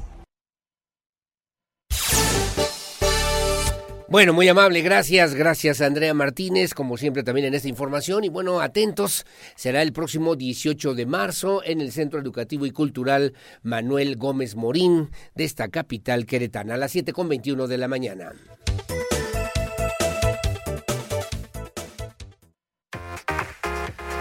Bueno, muy amable, gracias. Las 7.21 y prepárate porque con motivo de la obra de Paseo 5 de febrero, a partir del 21 de marzo, habrá desviación de carriles desde Tlacote a Zaragoza en sentido a la Plaza de Toros. Podrás utilizar como vías alternas Avenida de las Torres o bien Avenida Galindas. Además, se habilitará una nueva parada de transporte público donde antes era la Comisión Estatal del Agua. Para mayor información puedes entrar a la página de Querétaro mx para que estés eh, enterado y atento de lo que tiene que ver con estas principales recomendaciones por la obra de Paseo 5 de febrero.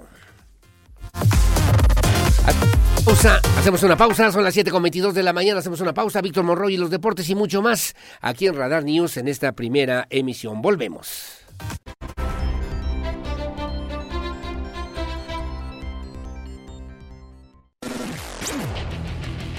Goles, estadísticas, pasión, victorias, empates, derrotas y todo lo que acontece en el mundo deportivo con Víctor Monroy en Radar Sports. ¿Cómo les va? Buenos días, mi nombre es Víctor Monroy, esta es la información de los deportes en esta mañana los 30 peloteros que van a intentar hacer historia para México en el Clásico Mundial de Béisbol entrenaron juntos por primera vez bajo las órdenes de un cuerpo técnico lleno de exestrellas mexicanas, comandados todos por el manager Benjamin Hill. Mientras algunos bateadores tomaron práctica en la caja de bateo, los lanzadores se quedaron en el diamante, unos soltando el brazo y otros haciendo sesiones de bullpen, cada uno dependiendo de cómo venían del trabajo de sus respectivos equipos. Al final de la práctica, Luis Urias y Giovanni Gallegos, dos de los cuatro peloteros que repiten de los que vieron acción en la última edición del Clásico del 2017, atendieron las preguntas de los medios de comunicación y bueno, pues expresaron su sentir sobre esta nueva participación con bastantes expectativas que tendrá México en el Clásico Mundial de Béisbol. Escuchemos a los peloteros Luis Urias y Giovanni Gallegos. Ah, yo diría que, pues, que vamos a dar lo mejor, obviamente creo que todos se sienten bien orgullosos de estar aquí representando a México. Ah, personalmente creo que, no sé, es como algo que nunca te imaginas que puedas estar representando tu país a, ese nivel y pues aquí en Phoenix que estamos cerca de México también creo que se va a sentir el, apoyo mexicano y obviamente vamos a tratar de, salir a jugar ahí, con el corazón. Bueno, la verdad veo, veo muy buena comunicación a pesar de que eh, hay muchos jugadores que no, han, que no, han, tenido la oportunidad de convivir juntos. Eh, creo que la comunicación va a ser una, una pieza clave para, para salir adelante. ¿no? Eh, tenemos muchos, talentos jóvenes que, tienen hambre de hacer las cosas bien y, de poner a México alto, igual como los, los, jugadores que tienen experiencia en grandes ligas. Pienso que pues, todos venimos motivados y con, una sola misión ¿no? de, de, de, ganar y de poner a México alto. El roster del combinado tricolor lo encabezan jugadores de las grandes ligas como Julio Urias, Luis César, Giovanni Gallegos, José Orquidi, Alex Verdugo, eh, Randy Arozarena, entre otros que van a tratar de superar la mejor participación en la historia del Clásico Mundial de béisbol. Por lo pronto, su participación arranca el próximo 11 de marzo cuando enfrenten a Colombia a la 1.30 de la tarde. Después México, Estados Unidos a las 9 de la noche el día domingo. Y el lunes 13 de marzo, Gran Bretaña en contra de México. Y el miércoles 15 de marzo, México ante eh, Canadá. Por lo pronto, mañana se medirán en un amistoso, en un juego de preparación ante los Rockies de Colorado. En más información, bueno, hablar de Libertadores de Querétaro, toda vez que están enfrentando la Basketball Champions League Américas. Hay que recordar que el equipo de Libertadores de Querétaro enfrentó al conjunto brasileño de Minas, que salió con gran intensidad en el juego 1 y se impusieron con una victoria de 98 a 78. Bueno, pues ahora el conjunto de Libertadores se prepara para enfrentar al eh, equipo de Brasil en este segundo duelo. La quinteta queretana está más que lista para recibir en la duela del Auditorio General Arteaga al conjunto de Minas de Brasil. Esto en los cuartos de final de la Basketball Champions League América. Un partido decisivo en el que Libertadores tendrá que salir al todo por el todo. Y es que pues tendrán que ganar el día de hoy para empatar la serie y enviar todo esto a un juego definitorio el día de mañana en donde el que gane avanzará al Final Four. Así que va a ser importante hoy, 8.30 de la noche, Libertadores en contra de Minas de Brasil. En información de fútbol, actividad para este día miércoles, ya que habrá encuentros de la Liga de Campeones de la CONCACAF, la llamada CONCA Champions. También habrá partidos de vuelta de los octavos de final de la Champions League. Por lo pronto, en lo que respecta a nuestra zona en la Conca Champions, el Club León visitará al Tauro de Panamá en el partido de ida de los octavos de final, partido que se va a disputar a las 5 de la tarde y donde pues el conjunto de los Panzas Verdes pues eh, tendrá su octava participación en este certamen de la CONCACAF. Para ello Nicolás Larcamón buscará que su equipo trascienda en este compromiso teniendo a este primer adversario Tauro de Panamá. La voz de Nicolás Larcamón. Creo que un gran error de nuestra parte es, creernos David. Eh, Goliat en este caso, eh, no, no me parece que haya esa, esa diferencia de magnitudes al momento de saltar una cancha creo que el fútbol hoy por hoy, el fútbol moderno, deja bien en claro de que cualquier, en cualquier contexto, en cualquier situación puede haber una, una exigencia si hay un equipo que no está compenetrado del todo, enfocado del todo. Entonces, en ese sentido, nosotros el, primer gran compromiso es con nuestro nivel de enfoque, con nuestra determinación a la hora de saltar a la cancha. Sabemos que enfrente tenemos un rival que, que nos va a plantar cara, que, que va a ser exigente en cuanto a los esfuerzos, en cuanto a la dinámica, los recorridos, tiene jugadores con mucha frescura y, ese plano nosotros no, no podemos subestimar a nadie, por el contrario, tenemos que estar claros de que, de que Tauro para, para vencerlo en, en, la serie tendremos que hacer eh, muy bien las cosas y estamos enfocados en eso. Así que creo que, que el primer compromiso es con, con ese nivel de, de, humildad y de enfoque y de determinación que tenemos que, que dar a partir de mañana. Al término de este partido, los rojinegros del Atlas visitarán al Olimpia, duelo que podrán seguir a partir de las 19 horas. Por otro lado, en el fútbol internacional sigue la actividad de los octavos de final, partidos de vuelta de los octavos de final de la Champions League. Ayer el Benfica ganó 5 goles por 1 al club, al club Brujas y con ello selló su boleto a la siguiente fase con un marcador global de 7 goles por 1. El Chelsea ganó 2-0 al Borussia Dortmund, dejando fuera al equipo alemán por marcador global de dos goles por uno. Hoy a las 2 de la tarde el Bayern Múnich en contra del PSG. Buen duelo donde el Bayern Múnich llega con la ventaja mínima de un gol por cero y el Tottenham están enfrentando en casa al Milan, equipo italiano que también llega con la ventaja parcial de un gol por cero. Aurelio, hasta aquí los deportes en esta mañana. Gracias, muy buenos días.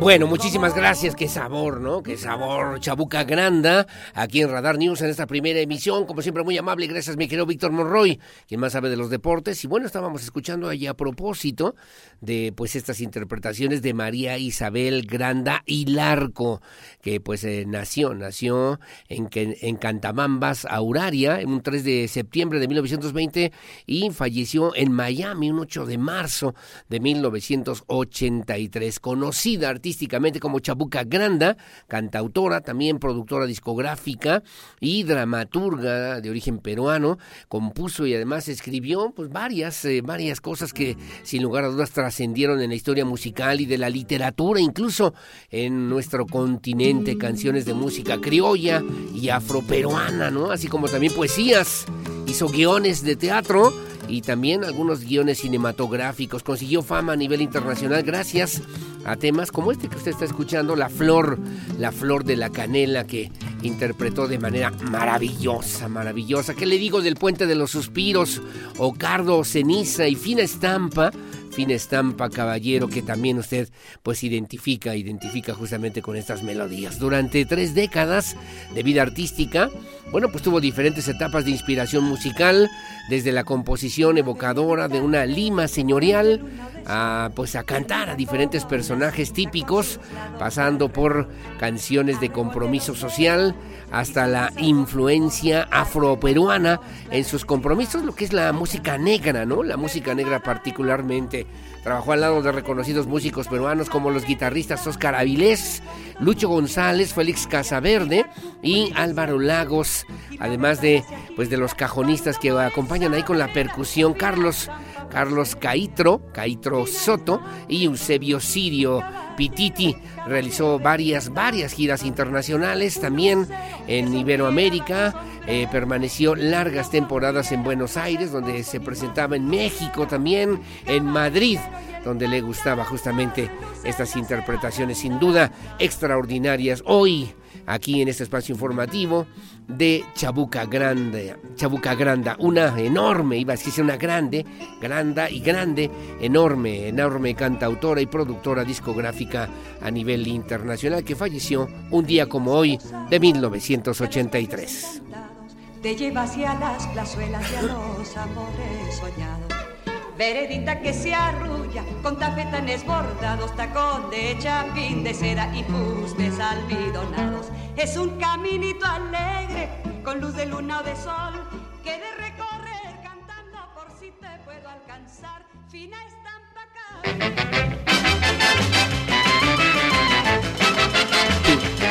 ¿Y eso qué es, mi pierro? ¿Ya cambiamos drásticamente de cosas o qué pasó? Bueno, es usted a lo mejor en las nuevas generaciones, ¿no? Palito Ortega. Palito Ortega se le hicimos a los muchachos, oye, ¿a ti te gusta cómo canta Palito Ortega? ¿Qué es eso? Bueno, este hombre, Ramón Bautista Ortega, mejor conocido como Palito Ortega, nació un día como hoy, de 1941. Eh, le debo comentar a usted, también él es de origen argentino, nació en un hogar muy humilde, según cuentan las diferentes historias desde su juventud desempeñó también diversas labores para colaborar en su numerosa familia. Desde la década de los 60 integró el grupo musical, se llamaba El Club del Clan que tuvo una relevante repercusión y que, por cierto, se mantuvo varios años justamente integrado y presentándose en diferentes zonas, en diferentes regiones de Argentina. Durante su trayectoria de más de cinco décadas, pues imagínese este señor Palito Ortega, 33 películas. Destacan Los muchachos de mi barrio en 1970, Mi primera novia en el 66, La sonrisa de mamá en el 72 y El tío, El tío disparate en el 78. Eran otros tiempos, otros momentos, otras cosas, otras, otras historias. En el 91 al 95, eh, pues incluso entró a la política, fue o llegó a ser gobernador de Tucumán entre el 98 y el 2001, senador, senador allá en Argentina por la misma provincia y en la actualidad continúa presentándose por diversos escenarios en conciertos todavía muy cortos, muy en breve, muy en corto, muy de cerca, muy pequeñitos, pero considerado sin lugar a dudas uno, uno de las, una de las estrellas más o artistas más influyentes del siglo XX en Latinoamérica. Palito Ortega, Ramón Bautista Ortega, hoy aquí en Radar News en esta primera emisión para darle la bienvenida a mi querida Olivia Lara y lo mejor de los espectáculos. Ándale, es así. Uf. Caray. Bueno, usted lo recordará desde hace tantos años, ¿no? Por lo menos ahí en la época, los años 70, en los años 70, 60, 70, que bueno, tuvo una gran, una gran influencia el eh, señor Palito, Palito Ortega. Que lo disfrute y ojalá que también pues le parezca buena la selección musical. Y el Pirro, el Pirro Hernández es el responsable de todo esto. 739, adelante Olivia Lara, buenos días. Yo quisiera que sepas que nunca quise así, que mi vida comienza cuando te conocí. Tú eres como el sol de la mañana que entra por mi ventana, que entra por mi ventana. Tú eres de mi vida la alegría, sos mi sueño en la noche, sos la luz de mis días. Tengo el corazón contento, el corazón contento, lleno de alegría. Teatro, cine, conciertos. El show business en Querétaro en Radar News Entertainment.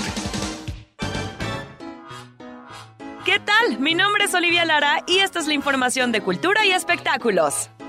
La historia de Odette, una joven mujer que ha sido condenada a vivir bajo la figura de un cisne hasta que una declaración de amor verdadero rompa la maldición, llegará este 8 de marzo al escenario del Auditorio Josefa Ortiz de Domínguez. Se trata del clásico de ballet ruso El lago de los cisnes, que a casi 150 años de su estreno será revivido por el Moscow State Ballet en Querétaro. Un total de 32 bailarines se presentarán ante el público liderado por grandes estrellas internacionales de la danza clásica. Bajo la dirección de Lyudmila Titova, el espectáculo tendrá una duración de 110 minutos y contará con un total de 20 actos en los que destacará tanto la elegancia y la belleza de las ejecuciones como una escenografía de lujo y la majestuosa indumentaria de los artistas. Se trata de una oportunidad única para disfrutar de este cuento de hadas hecho ballet, que fue estrenado en 1877 tras su encargo por el teatro Bolshoi en 1875. La música fue compuesta por Piotr Lich Tchaikovsky. Es considerado el primer ballet de este compositor ruso. Moscú State Ballet se presentará este 8 de marzo a las 20.30 horas en el Auditorio Josefa Ortiz de Domínguez. Más información visiten la página moscowstateballet.com.mx. En más información, el estado de Querétaro conquistó el complejo cultural de Los Pinos con el exitoso evento Querétaro en Los Pinos, Habitar Nuestra Tierra, el cual contó con la participación de más de 12.000 visitantes que disfrutaron de 27 actividades, incluyendo presentaciones, exposiciones artísticas, conciertos, exhibición y venta de artesanías, muestra vitivinícola y gastronómica, ciclo de cine, eventos infantiles e intervenciones del espacio. La vasta riqueza cultural de Querétaro se hizo presente gracias a la participación de alrededor de 370 artesanos, artistas y cocineras tradicionales, quienes mostraron la identidad, geografía, historia y propuestas artísticas actuales del talento queretano. En el cierre del festival se confirmó que siete montajes expositivos con temas de arte contemporáneo, gráfica comunitaria, artesanías y cine permanecerán en el Complejo Cultural Los Pinos de la Ciudad de México hasta el próximo 2 de abril. El Festival Cultural Querétaro en Los Pinos logró consolidarse como una plataforma importante para difundir la cultura y tradiciones de Querétaro, así como para promover el turismo en la región y fortalecer la identidad cultural de los queretanos. Por último, Bruce Willis es uno de los actores más reconocidos en Hollywood, luego de protagonizar películas como la saga Duro de Matar y El Sexto Sentido, entre otras. Sin embargo, los últimos meses su salud se ha visto mermada debido a una enfermedad que le obligó a retirarse de la actuación. Fue en marzo del 2022 cuando su expareja, Demi Moore, sus hijas y su actual esposa Emma Hemming anunciaron que Bruce Willis sufría de afasia, un trastorno del lenguaje que dificulta la capacidad de lectura y de expresión de forma progresiva. Por ello es que el actor debía ausentarse por un tiempo del trabajo. No obstante, hace unas semanas, el diagnóstico cambió y Moore informaba ahora que la condición de su expareja había progresado y que ahora se enfrentaba a una demencia frontotemporal. Ante este panorama, Bruce Willis solo se había dejado ver en fotos desde enero pasado, pero recién fue captado en Santa Mónica, California, al lado de dos amigos y paparazzis, de inmediato comenzaron a acosarlo. Sin embargo, es su esposa Emma Hemming quien hoy hace una petición muy especial a la prensa a fin de no poner en riesgo la salud de Bruce Willis. Mencionó que son pocas las ocasiones en que la estrella de Hollywood sale de su casa y si buscan atraer su atención podrían perjudicarlo. A través de un video que compartió en sus redes sociales, Hemming explicó que entiende que los reporteros y paparazzos solo están haciendo su trabajo al tratar de obtener una exclusiva, pero les pidió tener empatía y guardarse las preguntas y gritos con las que abruman al actor. Para Grupo Radar, Olivia Lara. La opinión Radar News. Bueno, muy amable, gracias. Son las 7 de la mañana con 49 minutos, 7.49. Colaboradora en este espacio de noticias, Marco Barrubias de Pedaleanda, que además con eh, situaciones importantes que debemos considerar el día de hoy a propósito del Día Internacional de la Mujer y también en, pues en una encuesta que se dio a conocer a propósito de la violencia sexual que ocurre, que se genera en el transporte, en el transporte público y también en otros espacios públicos aquí en Querétaro y que obviamente pues hay que fijar una postura, hay que atender, hay que escuchar este tipo de consideraciones y también de reclamos, de reclamos que obviamente pues se tienen que poner sobre la mesa. Creo que tuvimos ahí un problema ahí con el Zoom, con Marco Barrubias, y ahí vamos a, comenzar este enlace. Y bueno, pues eh, el día de hoy, por cierto, estarán hablando en un foro, en un foro a propósito del Día Internacional de la Mujer, en la conmemoración del Día Internacional de la Mujer. Ya restablecimos la comunicación y la y la vista. Mi querida Marco Barrubias, ¿cómo estás? Buenos días. Hola, ¿qué tal? Muy buenos días. Sí, por aquí, por aquí estamos. Muchísimas gracias. Este, y, muchas gracias por el espacio y hoy con un tema eh, tan importante. Gracias, Marco Barrubias. Y además preguntarte, porque ya, ya referíamos nosotros, tú tienes los datos, tienes los detalles de esta encuesta sobre violencia sexual en el transporte y también violencia sexual en otros espacios públicos que urge urge atender, no solamente conocer, ver los datos, los resultados, sino ya definir políticas públicas al respecto, mi querida Mar. Completamente, creo que tal cual como lo dices, este, y me gusta mucho como, como lo dices, como siempre, Aurelio, porque ahí el tema importante es que primero cosas que de pronto se pudieran entender como quejas son más bien como transmisión de inquietud que tiene la ciudadanía o transmitud de, eh, o, de problemáticas que tiene la, ciudadanía, ¿no? Y aquí hay un tema importante, justo con, la compañera que lo, que lo estamos trabajando, eh, Lorena de Cuidanda, eh, creo que ella se especializa en la movilidad del cuidado, que son como todas estas movilidades relacionadas con el cuidado de las personas, que son movilidades que generalmente hacen más las mujeres, como por ejemplo llevar a los niños a la escuela, cuidar a alguna persona enferma, transportarla, hacer como compras para la casa, etc etcétera, ¿no? Y que generalmente son labores no remuneradas. Con ella justo estábamos viendo un estudio que se hizo por parte de ONU Mujeres en Ciudad de México, que tenía que ver con la violencia sexual en el transporte público. Y se nos hizo interesante replicarlo porque si bien es una problemática que todos y todas conocemos y sabemos, no hay información en la que nos podamos basar para generar, como tú dices, acciones o políticas públicas. Entonces, ahorita la verdad es que desde van ya casi 100 personas que hemos encuestado, esto eh, ahorita solo en línea y hoy nos vamos a lanzar a las paradas de transporte público a hacer la encuesta y pues, o sea, como, como siempre en estas cosas, que aunque sabemos la problemática, los resultados eh, no dejan de ser impactantes, eh, como los grandes porcentajes de, de, violencia y los tipos particulares de violencia es, es muy impresionante y es algo que, que de alguna forma interactúa de manera negativa con nuestro derecho constitucional a la movilidad, ¿no? Que tendríamos que tener acceso a la movilidad segura y eficiente y no estamos pudiendo tener. Entonces entiendo es un ejercicio que se estará realizando el día de hoy, por cierto, con una presencia significativa a propósito de la participación del Día Internacional de la Mujer, pero que está pues construyéndose en esta misma en esta misma sintonía, en esta misma perspectiva. ¿Cuál es la hipótesis de trabajo? ¿Cuál es la hipótesis central de trabajo y cómo se estructura esta vitrina metodológica para que también desde esta misma situación técnica podamos nosotros saber, por ejemplo, cuáles son los resultados que usted están imaginando que podrían también conseguir con esta encuesta, mi querida Marimar? Justo, mira, eh, partiendo del, del, ejercicio que estamos de alguna manera replicando por parte de ONU Mujeres, este, pues eh, hay, hay, como algunas líneas clave y algunos resultados que se esperan. Por ejemplo, como el hecho de que las mujeres muchas veces tienen que incurrir en más gastos de transporte para evitar el riesgo sexual. O sea, por ejemplo, es como, híjole, ahorita eh, es peligroso si yo me voy acá y la parada me deja ahí camino, tengo que gastar más en un taxi. Eh, también, por ejemplo, es común que las mujeres tengan que depender de terceros para hacer trayectos. Por ejemplo, si ya es tarde, eh, es, es, un tema como de, oye, está, Ajá, o, que me lleven o que me acompañen caminando, porque hay como un temor como ante, ante este riesgo. Este, también estamos eh, metiendo la parte como de movilidad del cuidado, que es eh, las personas que tienen, cómo son los trayectos de las personas que tienen personas a su cuidado, que generalmente estos son trayectos como más, más intensivos y, poligonales.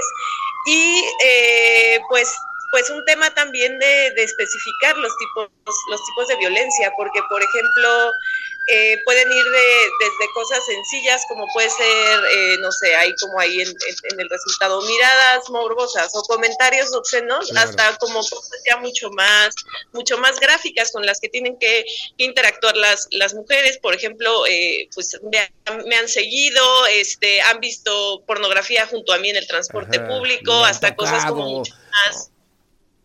Sí, la verdad es que es bien triste porque aparte tienes pues muchas eh, muchas mujeres adolescentes por ejemplo que están que están transportándose a, sus escuelas y que de pronto también interactúa con el decir oye ya no voy a ir a esta clase o ya este o sea impacta con tú en, el rendimiento académico y escolar también y eso es algo muy duro porque al final eso contribuye al no acceso a los derechos no y por ahí se habla de que la movilidad es una es un derecho llave, que es decir, es un derecho que nos garantice el acceso a más derechos. y a la hora que no garantizamos el, ese derecho, pues eh, generamos por ahí como, como una espiral en un sentido que, que nos va dejando cada vez con menos acceso. Ciertas distorsiones que obviamente tenemos que atender, que tenemos que corregir y que tenemos que prevenir. Si alguien quiere sumarse, quiere incorporarse, si algún colectivo nos está escuchando y quiere participar en esta encuesta sobre la violencia sexual en el transporte y otros espacios públicos en Querétaro, ¿con quién? ¿Cómo se pueden comunicar contigo, mi querida Marco Barrubias? Pueden eh, justo escribir a arroba pedaleanda,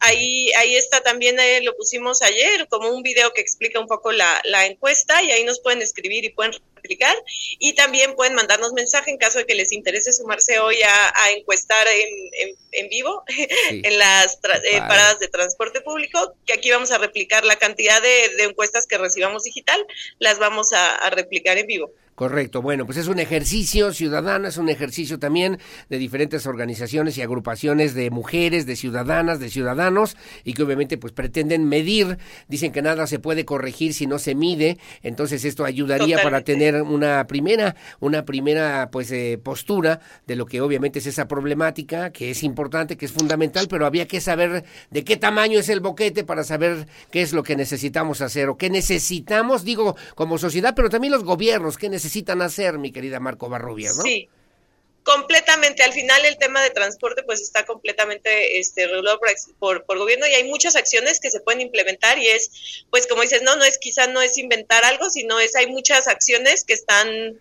que están ya vistas y estudiadas que tienen efectos en la seguridad de las mujeres, entonces va, va un poco por ahí, por ahí la necesidad de entender las particularidades aquí en Querétaro y poder, y poder eh, tomar acciones. Pues enhorabuena y felicidades. ¿Que ¿Por qué se oyen tantas ambulancias? Pues ¿dónde andas, mi querida Marco Barrubias? Ay, perdón, estoy por la mega del estadio. Ah. Entonces estoy por la 57. Yo creo que es por eso. Y ahí está cerca la Cruz Roja y ahí está cerca el Club de Industriales. Ah, también. Ahí está cerca el club. ¿Y qué vas a hacer en el Club de Industriales? Platícame, hombre justo ahorita, eh, hay ahorita a las ocho y media eh, un, un, foro, una conversación como en, entre mujeres de diferentes ámbitos, que cada quien hablará desde, desde su experiencia y creo que de pronto justo es, es llevar este, este discurso a todas las a todos los lugares que, que, pueda y deba ser escuchado y que hoy 8M pasa eso, pero quisiéramos que estos temas fueran de, de todo el año. De todo el año, a propósito del Día Internacional de la Mujer. Me gustó además la invitación porque dice en una frase, en una reflexión de Marcela Lagarde, que es una mujer trabajadora, defensora de las causas y de los derechos humanos, nosotras no luchamos por la violencia, sino que trabajamos por la paz. Que obviamente es esta invitación para reflexionar en voz alta de estas problemáticas, mi querida Marco Barrubias. Completamente. Es, Muchas gracias por compartirla. ¿Va a haber una, así, una rodada de mujeres el día de hoy o, o, estoy equivocado? Hoy, hoy en la marcha hay contingente de mujeres sobre ruedas que invitan desde a, personas en bicicleta, patineta, en, en patines y demás.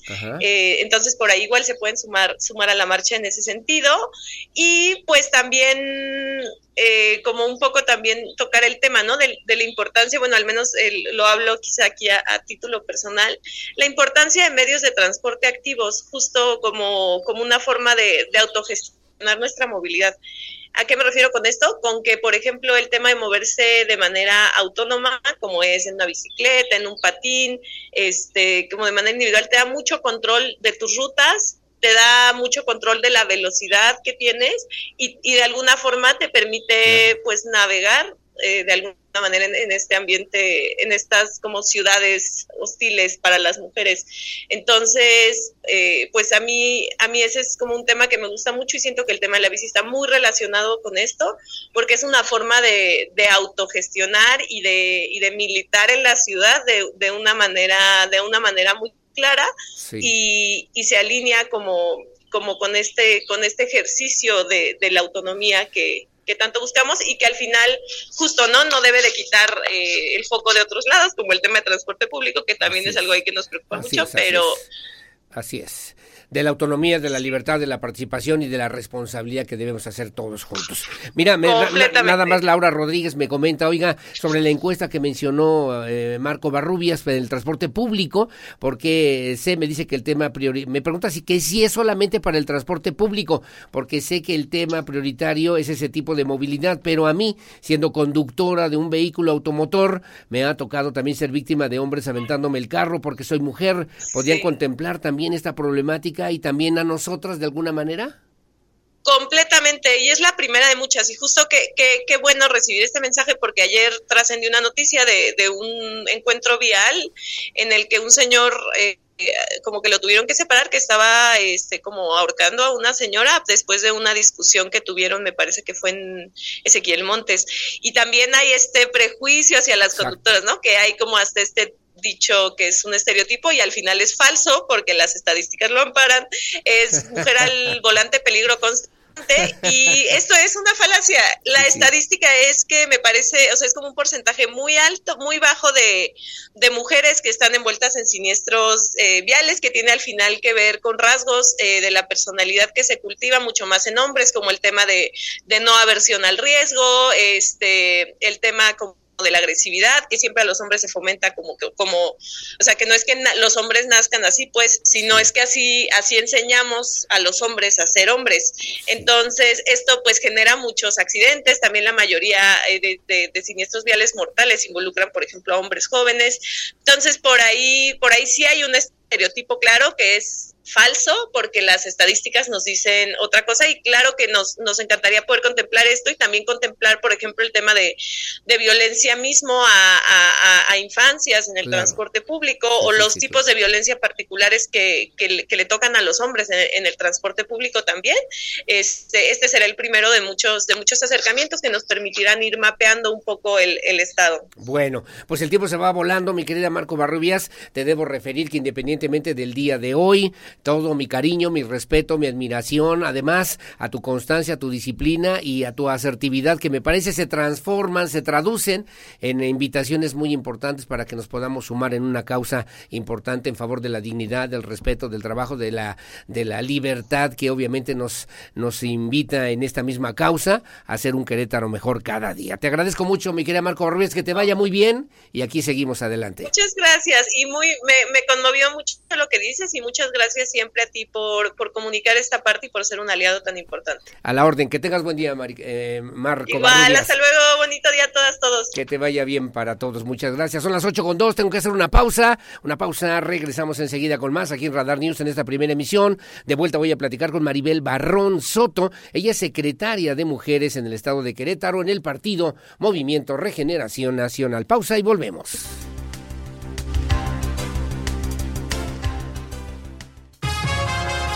Radar News Primera Emisión. Inicia tu día bien informado con Aurelio Peña, porque usted ya nos conoce. Regresamos por Radar 107.5 FM y Canal 71, la tele de Querétaro. La entrevista. Radar News. Bueno, muchísimas gracias. Son las 8 de la mañana con 8 minutos, 8 con 8. Gracias por seguir con nosotros aquí en Radar News en esta primera emisión. Y bueno, estaba yo revisando además este periódico que se llama Regeneración, que hace la dirigencia nacional de Morena, el periódico de las Mujeres Unidas y el Movimiento. Es el número uno, año uno, número uno.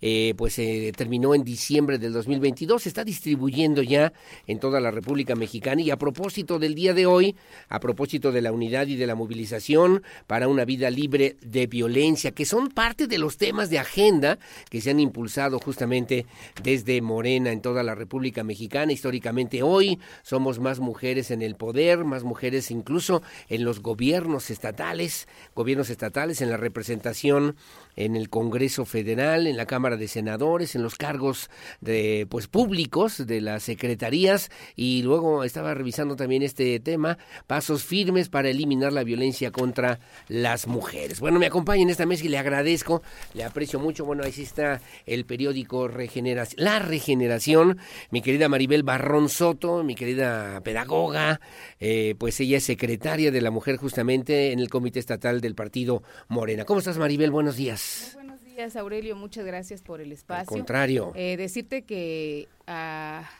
es importante para las mujeres la apertura de estos medios para poder expresar, pero sobre todo decir qué estamos haciendo para poder erradicar la violencia en razón de género, la violencia en toda eh, la extensión de la palabra, ¿no? Claro, claro. ¿Cuáles son los temas? El tema es la violencia, el tema es la condición de las mujeres, el tema es obviamente esta realidad social que de repente para de repente se quiere volver imperceptible, pero que está y está latente y quisiera que habláramos del caso particular del estado de Querétaro. ¿Cuál es la lectura que ustedes tienen desde esta perspectiva en Morena de lo que hoy por hoy tiene que ver con la condición de la mujer en Querétaro, mi querida Maribel. Pues sí, Aurelio, la verdad es que hoy estamos este, abanderando las causas de las mujeres porque nos hemos dado cuenta de que sigue las mujeres hoy seguimos relegadas, las mujeres hoy eh, seguimos este ocupadas, preocupadas y hemos sido y seguimos siendo violentadas. Eh, hoy digo lamentablemente ayer supimos del feminicidio uno más, ¿no? Este, de, la, de, una, de un cuerpo de una mujer que apareció sin vida, pues allá en el municipio del Marqués. Sí. Entonces, eh, la lucha un continúa. camellón, una situación una zanja. Tremenda, sí, sí, sí, horrible, Entonces, me parece que, que las mujeres tenemos que no omitir, sino tenemos que abanderar estas luchas eh, en unidad como dice aquí el periódico La Regeneración, que es una de las herramientas fundamentales que hoy está trabajando la Secretaría de la Mujer en Morena, en el estado de Querétaro, donde dice un pilar fundamental para avanzar en esta lucha es juntas contra la violencia, ¿no? Correcto. ¿Esto lo hace esto lo hace el, Comité de Mujeres de Morena en Querétaro o es nacional? Es nacional, pero es la distribución para todas las mujeres de las secretarias en todas las entidades de la República.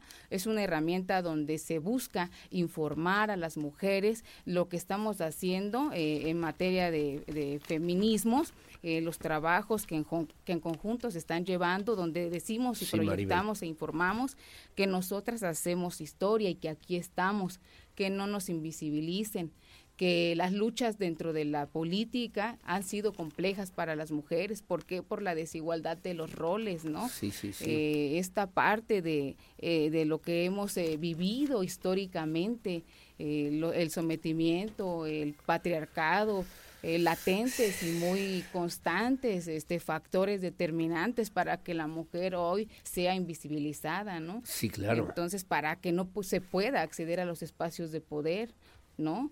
Eh, espacios públicos donde se pueda ejercer y donde podamos desarrollar. Hablar con libertad, hablar con Sí. respeto, hablar con dignidad, Sí, ¿no? así es, don Aurelio. Entonces, fíjese que hay mujeres que se nos han acercado y dicen, es que yo soy abogada y también Sí. soy violentada. Sí, claro. Desde donde yo me encuentro en mis trincheras, en mis trabajos, para de- donde yo me desarrollo, también sufro violencia. Violencia psicológica, violencia doméstica. La violencia sigue siendo el gran, gran tema que hay que, hay que desenterrar, que hay que ponerlo en la mesa, Maribel. Así es, que hay que ponerlo en la mesa porque se habla de romper los techos de cristal, pero yo les decía, es que más allá de los techos de cristal, de romper estos techos, es romper las lápidas en las que nos hemos encontrado las mujeres, ¿no? Hoy las mujeres luchamos para superar esta violencia, pero también mencionar como un factor determinante el neoliberalismo. Sí, que sí. es la parte que, reco- que construye y que alimenta este esta desigualdad económica, ¿no? Es un, eh, veo este comentario ahí justamente en el periódico La Regeneración, eh, por Perla Valero, dice violencias políticas y neoliberales van, van de la mano, que es lo que han escondido por lo menos durante muchos años, y es la lectura obviamente de Morena en esta situación de discriminación, de violencia de género, desde la eh, lógica perspectiva económica, monetaria del dinero y del neoliberalismo que opaca y ha opacado, ha pretendido opacar por lo menos estas luchas en favor de la condición de la dignidad de las mujeres, mi querida Maribel. Así es, este don Aurelio. La verdad es que seguimos y continuamos con estas luchas. Eh, la democracia liberal se resiste a esta parte de las transformaciones, pero hablar de una transformación es hablar de de, conten- de, de, de trabajar y buscar en unidad la conciencia clara y despierta de las mujeres ante esta histórica lucha que se tiene, ¿no? Sí, y que claro. se continúa. Sí, ¿Por qué? Porque pues hoy a estos días donde ya tenemos marcos jurídicos, donde ya tenemos leyes que se que se han este otorgado, donde ya tenemos una lucha en tribunales, en eh, sistemas judiciales, pero ¿qué pasa? Que en la práctica se, siguen las mujeres y continúan con estas violencias, ¿no? Violencias de todo tipo. De todo tipo y que obviamente tenemos que asumir y que tenemos que entender y que tenemos Sí. dar, que dar respuesta hoy en Querétaro, hoy, en esta situación, en esta realidad, ¿qué hay que decir de esa violencia contra las mujeres, Maribel que tenemos que trabajar. La Secretaría de la Mujer Morena en Querétaro está desarrollando un programa anual de trabajo que por marco ju- legal o jurídico se nos pide eh, en temas de capacitación, pero también de difusión. Este, no nada más a las militantes o a las simpatizantes, sino también abre las puertas la Secretaría de la Mujer para dar paso a que se capaciten mujeres de la sociedad en general. Correcto. Porque muchas veces culturalmente son violentadas y no saben o no lo reconocen siquiera las mujeres porque están acostumbradas, naturalizadas a que así tienen que ser los tratos que se les den, ¿no? Entonces, la, la situación no, no tiene que continuar de esta manera. La mujer tiene que ser consciente que se está siendo violentada de una forma este, psicológica y que ellas puedan entender y definir la- los diferentes tipos de, de- de violencia, pero sobre todo denunciar Sí, sí, y sí. en unidad apoyarnos las mujeres desde donde, desde donde nos encontremos en nuestras diferentes trincheras para darnos la mano y decir no estás sola. Y que, ¿no? se, y que siga y se mantenga y se denuncie además y, se que se conserve y fortalezca esta lucha Así que es. entiendo yo es una lucha histórica es una lucha permanente y es una lucha que es una lucha que no termina y que tiene que darle tiene que el- el- el- creo yo salvo tu mejor opinión y te pregunto ¿qué, qué tendrían que hacer los gobiernos qué están haciendo los gobiernos o cómo están haciendo esta chamba para poder considerar escuchar atender y resolver estas problemáticas Maribel Barrón Pues yo considero que eh, deben sensibilizarse ante ante toda esta ola de violencias que, que se desata ante ante estas injusticias que las mujeres viven. Eh, hay mujeres desaparecidas, hay mujeres este, muertas, hay mujeres violentadas en todos sus espacios. Activar estos mecanismos de protección y de seguridad para las mujeres, ¿no? Sí, sí, sí. hacerle un llamado respetuoso a nuestros gobiernos en Querétaro para que pues se resuelva de una manera pronta y expedita estos tipos este, de problemáticas que se han desatado en temas del feminicidios ¿no? Entonces, continuar y pedirles, ¿verdad?, el apoyo, la ayuda desde sus trincheras, la sensibilización que se debe de, de tener hacia lo que, que, que debe comenzar. mujeres. Tú eres pedagoga de formación profesional. ¿Por dónde hay que empezar? La- ¿Por dónde hay que iniciar esta lucha, este trabajo de todos los días, Maribel Pues yo Barrón? Estoy platicando con la secretaria de Mujeres en el estado de Querétaro, justamente del Partido Movimiento Regeneración Nacional. Pues yo considero, Aurelio, que también una parte fundamental e importante es la educación. La educación como mujer en, mi- en- en el hogar, cómo educo a mi hijo, cómo educo a mi hija. Sí, sí. Y ir más allá, a, a educar y reeducar a las mujeres, que aprendan y que desaprendan conceptos que, que fueron erróneamente aprendidos, pero que hoy se tienen que desaprender y decir, no, esto que estoy viviendo no es normal, esto que estoy viviendo es violencia económica, esto que estoy vi- viviendo es violencia en razón de género, esto que estoy viviendo y que pueda, eh, la- la- que hoy las mujeres puedan tener esas herramientas para poder denunciar, pero también importante conocer, Claro. conocer este sus derechos. ¿Y existen las herramientas, existen esas instancias eh, para que las mujeres puedan realmente acudir y denunciar este tipo de situaciones? Precisamente la Secretaría de la Mujer tiene ese, ese deber, ese deber y responsabilidad social, dar capacitación para empoderar a las mujeres, pero también eh, dentro de estas tareas de empoderar y capacitar a las mujeres está la parte donde usted me ha dado la oportunidad, que es difundir lo que estamos haciendo en las secretarías, que A es la capacitación de las mujeres. Eh, el año pasado, en el 2022, hicimos un trabajo titánico por este por el presupuesto que estaba que tenía el, el partido eh, en específico la secretaría de la mujer y poder generar estas capacitaciones en diferentes este municipios de del ¿Y cómo van? ¿Y cómo van caminando? ¿Van Vamos- avanzando en eso? vamos avanzando, más de cerca de 900 mujeres, mil mujeres capacitadas en estos temas Bien. de conceptos de entender que es sororidad, pero una sororidad real, no solamente una sororidad ahí en el discurso, no falso, sino una sororidad real entre nosotras entendidas y comprendidas, pero sobre todo aplicadas. Libertad religiosa, libertad también de decidir Libertad de entre género, el cuerpo, libertad. libertad- del tema del aborto que han sido y que los han puesto pues Muy sobre la mesa, muy polémico, mi muy polémicos, pero la verdad es que la mujer tiene la libertad de decidir en sus cuerpos. Morena apostamos por este por este Por este derecho. y por ese derecho hacia las mujeres. Eh, hoy veía el periódico AM que dije mi amigo Milán Flores, hay temas interesantes de las leyes que han surgido justamente de las demandas, de las exigencias, de las denuncias de las mujeres. Muy recomendable la ley Ingrid, la ley Olimpia, por ejemplo, entre, entre, entre otras, además de la ley, la ley Sabina, la ley Monzón, la ley Monse y la ley Malena, que obviamente pues tienen que ver con la necesidad de evidenciar esa violencia de género, esa violencia en contra de las mujeres. Nos queda un minuto, pero te tengo que preguntar, Maribel Barrón, y invitada las veces que quieras, tú y tu dirigente estatal también, con todo gusto, la doctora Rufina, que vengan y platiquen con la audiencia de Radar News en esta primera emisión. Pero el tema de la violencia política y violencia de género, ¿cómo la perciben ustedes desde Morena? Pues eh, es un camino muy largo aún por conquistar. Eh, es estar ahí, es vivir, es enfrentar, es ni un paso atrás como mujeres. Porque hoy es por nosotras, por todas las que hoy estamos en una trinchera y en un, en un espacio, pero también por las mujeres, las niñas y las que vienen. ¿Una mujer va a gobernar este país? Creo que seguimos capacitándonos y preparándonos. La mujer está en posibilidades de poder gobernar un país, de poder eh, educar eh, un hogar, de poder abrirse paso, de poder decir aquí estamos, sí podemos. Sí podemos. ¿Van a marchar ustedes de alguna manera? ¿Se van a manifestar? Y me están preguntando, ¿qué opinas de los cierres en, en la Ciudad de México? Particularmente ponen ahí para que no se pinten los pintarrajenos, se lastimen los edificios. ¿Tú qué opinas? ¿Vas a marchar primero? ¿Cómo y de qué manera? ¿O van a marchar? ¿Y, y qué opinas de esta otra pregunta Sí que te vamos a formulaba? marchar, Ajá. pero va a ser una marcha pacífica, porque dentro de los feminismos hay feminismos, hay que señalarlo, feminismos radicales. Sí. Pero nosotros apostamos por una manifestación pacífica y que también hay formas para solicitar el apoyo de nuestros gobiernos, ¿no? Eh, decían unas feministas, es que Maribel, hay que exigir. Y sí, estoy de acuerdo, hay que exigir.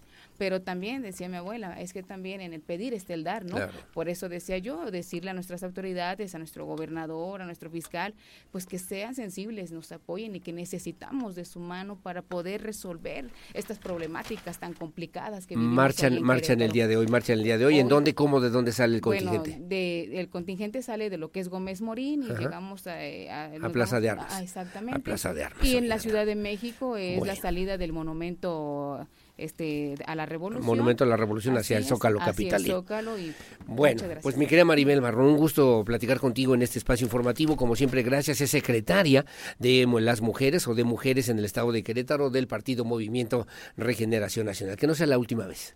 Muchas gracias, don Y Aurelio. mi respeto, mi cariño y mi admiración siempre. Sí. Que tengan buen día. Sí, que tengan buen día, muy amable, gracias. Ya está disponible, ¿verdad? Ya está Estamos disponible. repartiendo casa por casa y en plazas. Ok, gracias. Este el periódico La Regeneración, Periódico el periódico feminista, el, el periódico de las Mujeres Unidas y el movimiento, por cierto, del partido Movimiento Regeneración Nacional. Hacemos una pausa, su opinión siempre la más importante. Yo regreso con Arturo Torres, secretario de Desarrollo Humano y Social del municipio de Querétaro, y también estará con nosotros Jacqueline eh, Posas, beneficiaria justamente del programa Becas en la prepa de la Prepa Norte aquí en este espacio de noticias. Hacemos una pausa, hacemos una pausa comercial, regresamos re- regresamos enseguida con más.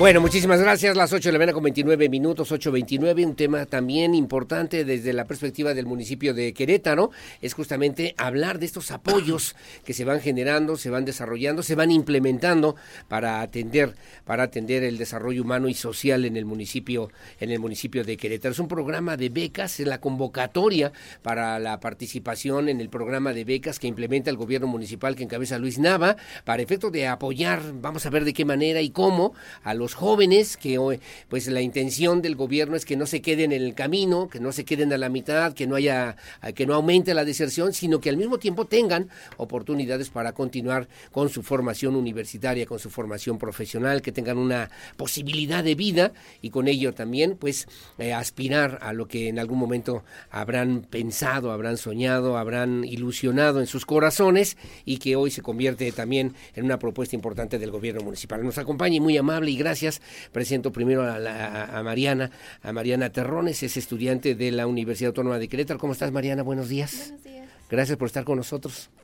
El placer es mío. No, hombre, muy amable, gracias Mariana. Y está aquí también el secretario, el secretario de Desarrollo Humano y Social del municipio de Querétaro, mi querido Arturo Torres. ¿Cómo estás, Arturo? Buenos Sí, días. Aurelio, muy buenos días. Muchísimas gracias por permitirnos compartir contigo en este espacio de tu escuchas algunas de las acciones que estamos haciendo en el municipio de Querétaro que encabeza el alcalde Luis Nava.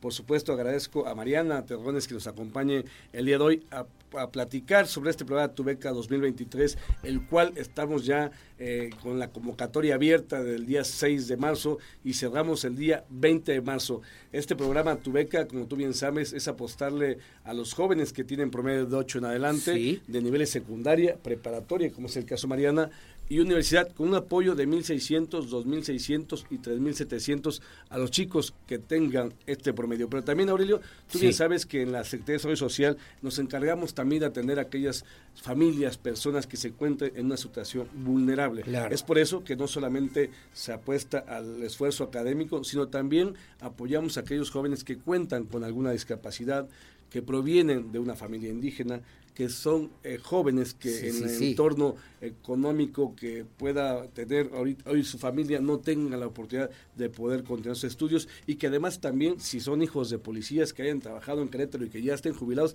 también tiene este también beneficio. Es decir, no solamente el alcalde Nava la apuesta a los jóvenes que le echan ganas como Mariana, que tiene promedio, ¿de qué promedio tienes Mariana? De 9.4, casi barbaridad. como tú y yo, Un poquitito, poquitito.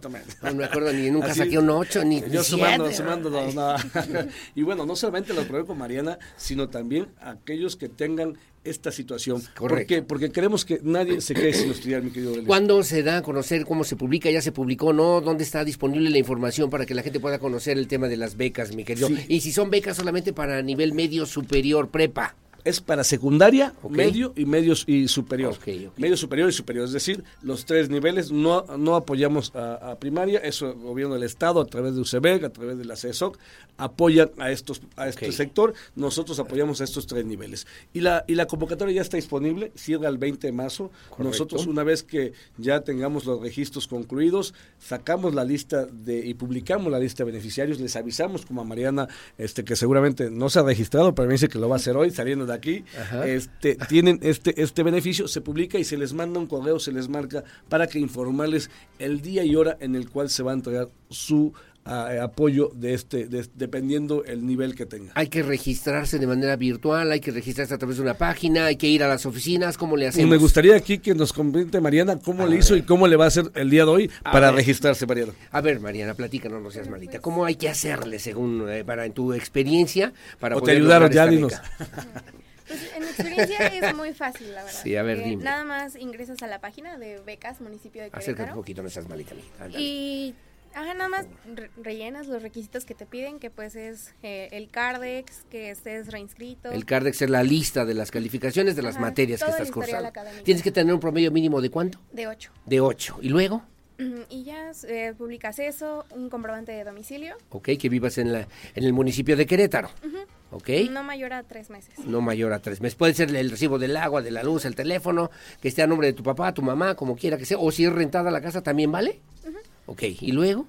Y ya nada más se mandan los documentos a revisión y en caso de que sea como reinscripción, eh, tienes que enviar la boleta de, de calificaciones. taller de corresponsabilidad. Ok, taller de corresponsabilidad, ¿qué significa eso? Pues es el taller que ofrecen a, los beneficiarios de la beca. Ok. Una vez que ya recibieron como el pago, tienen que asistir a estos talleres donde tratan temas muy interesantes, la verdad. Ok. El viernes pasado se llevó a cabo el taller. ¿Taller? ¿Qué tema? Fue de discriminación, de violencia y de adicciones en adolescentes. Correcto. ¿Te sirven esos temas? Sí, son temas muy interesantes, la verdad. Porque hay cosas que, por ejemplo, en la de violencia, hay cosas que normalizamos pero prácticamente son violencia hacia nuestra persona. A ver, regresemos también, ahorita entramos en ese tema y nos seguimos comentando, pero eh, tú, tú, ya eres beneficiaria de ese programa de becas, beneficiaria en, en, en secundaria. En prepa. En prepa. Y ahora vas a quieres seguir siendo beneficiaria y qué debes hacer nada más el pues, registro así como lo, comentaste el registro igual. Y los que lo van a hacer por primera vez lo que ya decías es todo así de fácil así de fácil. Así de sencillo. Cuántas becas? 4.700 becas están en este en esta convocatoria disponibles 2.299 90 para secundaria 1.250 lugares para prepa y 1.160 para universidad total 4.700 becas disponibles con una inversión superior a las 11 millones de pesos, que es una inversión obviamente de, eh, de, los contribuyentes. Claro. Ahí son recursos públicos, son recursos de la gente. Recursos propios de la gente que se regresan a los jóvenes que le están echando a con Mariana.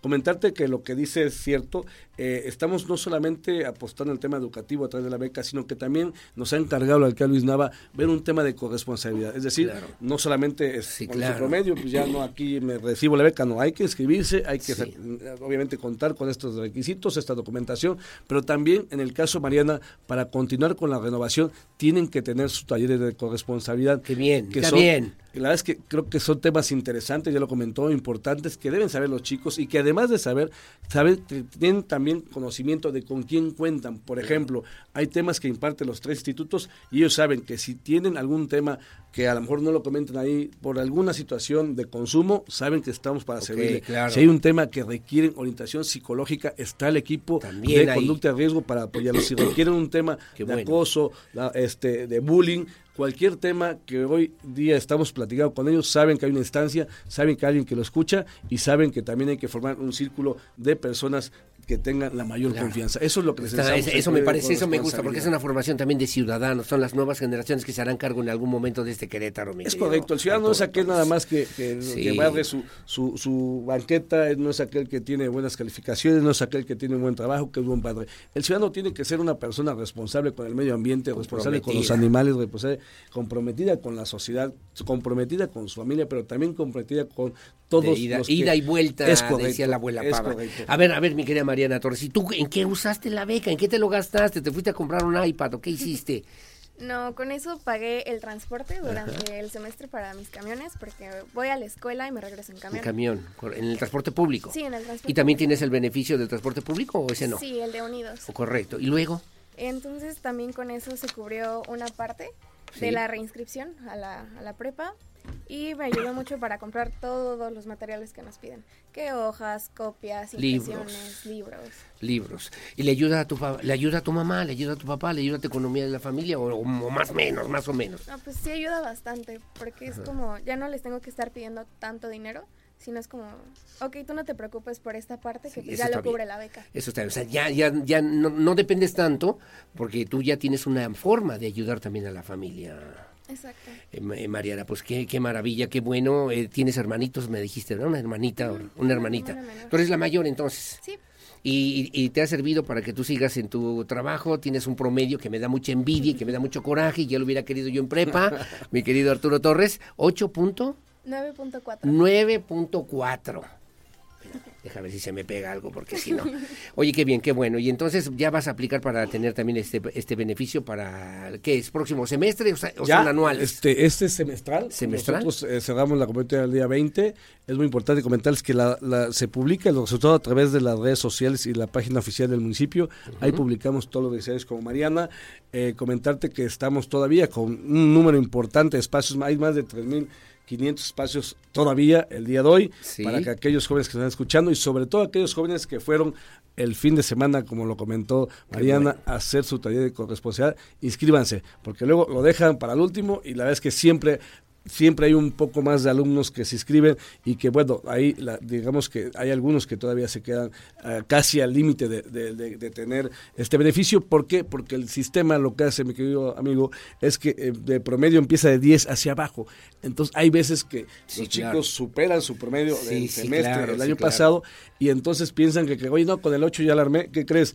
Resulta que este semestre alcanzaron 8.5 para arriba. Entonces es muy variado porque obviamente los chicos pueden tener 9.4 Mariana. Digamos que es de 10 para abajo. Es de 10 para abajo hasta un alcance, los números que te comenté, para que consulten la página, se inscriban y si tienen duda nos puedan llamar al 238 7700 consultar en la extensión 7380, 7353 o 7356 puedan preguntar si su registro fue exitoso, si tiene alguna duda. Eso es inmediato, eso es rápido. Eso es rápido. El, registro, bueno, la validación tarda porque falta la, nada más lo que pueden consultar es si cumplieron al 100 con su registro. Si tienen duda, hay veces que el sistema, como todo, tiene algunos ahí fallitas, estamos para se corrigen en ese momento, se revisa, pero lo importante es que estén tranquilos de que al menos su registro fue validado. Y ya de ahí esperar la publicación en las páginas del municipio, en las redes sociales del alcalde un servidor.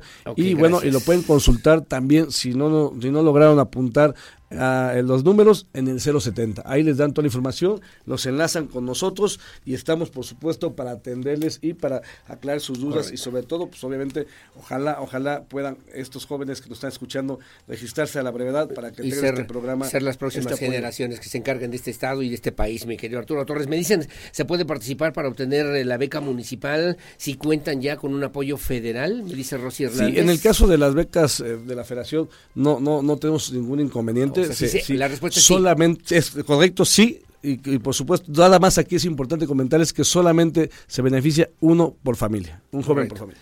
Correcto. Ah, esa es una buena pregunta también porque me está diciendo que si pueden ser varios beneficiarios de una familia. Uno, solo por familia, le recomiendo que sea el que tenga mayor nivel académico porque tenga más gastos porque son becas de 1250 a 1160 y No, no, no, no. 1600 1600, 2600 y 3700. Y a ver si hice la tarea. Luego me preguntan, "Oye, en la Secretaría del Desarrollo Social van a hacer depósitos de la tarjeta contigo porque dijeron que iba a ser un apoyo bimestral durante todo Ese el año es estatal. el momento. Este es del gobierno este del es del gobierno del estado. Y el que estamos hablando es del gobierno municipal. de Querétaro, de Luis Nava Guerrero, para que no haya duda.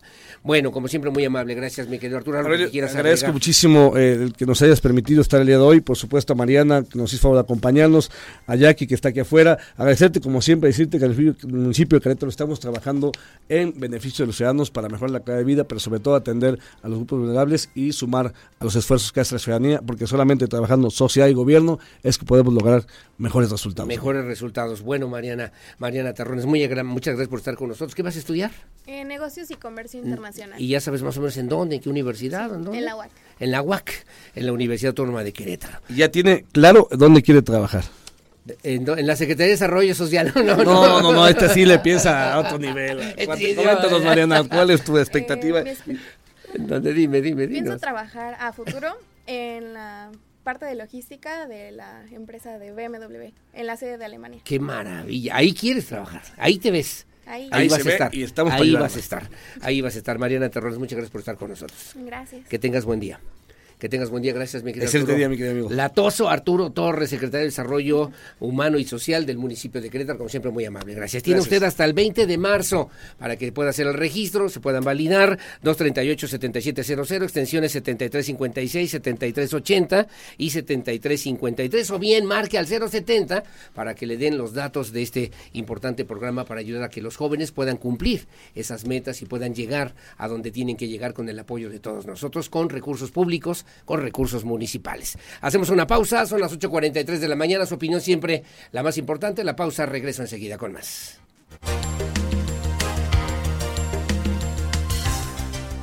Porque siempre estamos cerca de ti. Síguenos en nuestras redes sociales. En Facebook, Radar News Querétaro. En Instagram, arroba Radar News 1075 FM. En Twitter, arroba Radar News 1075, Canal 71, la tele de Querétaro. Radar.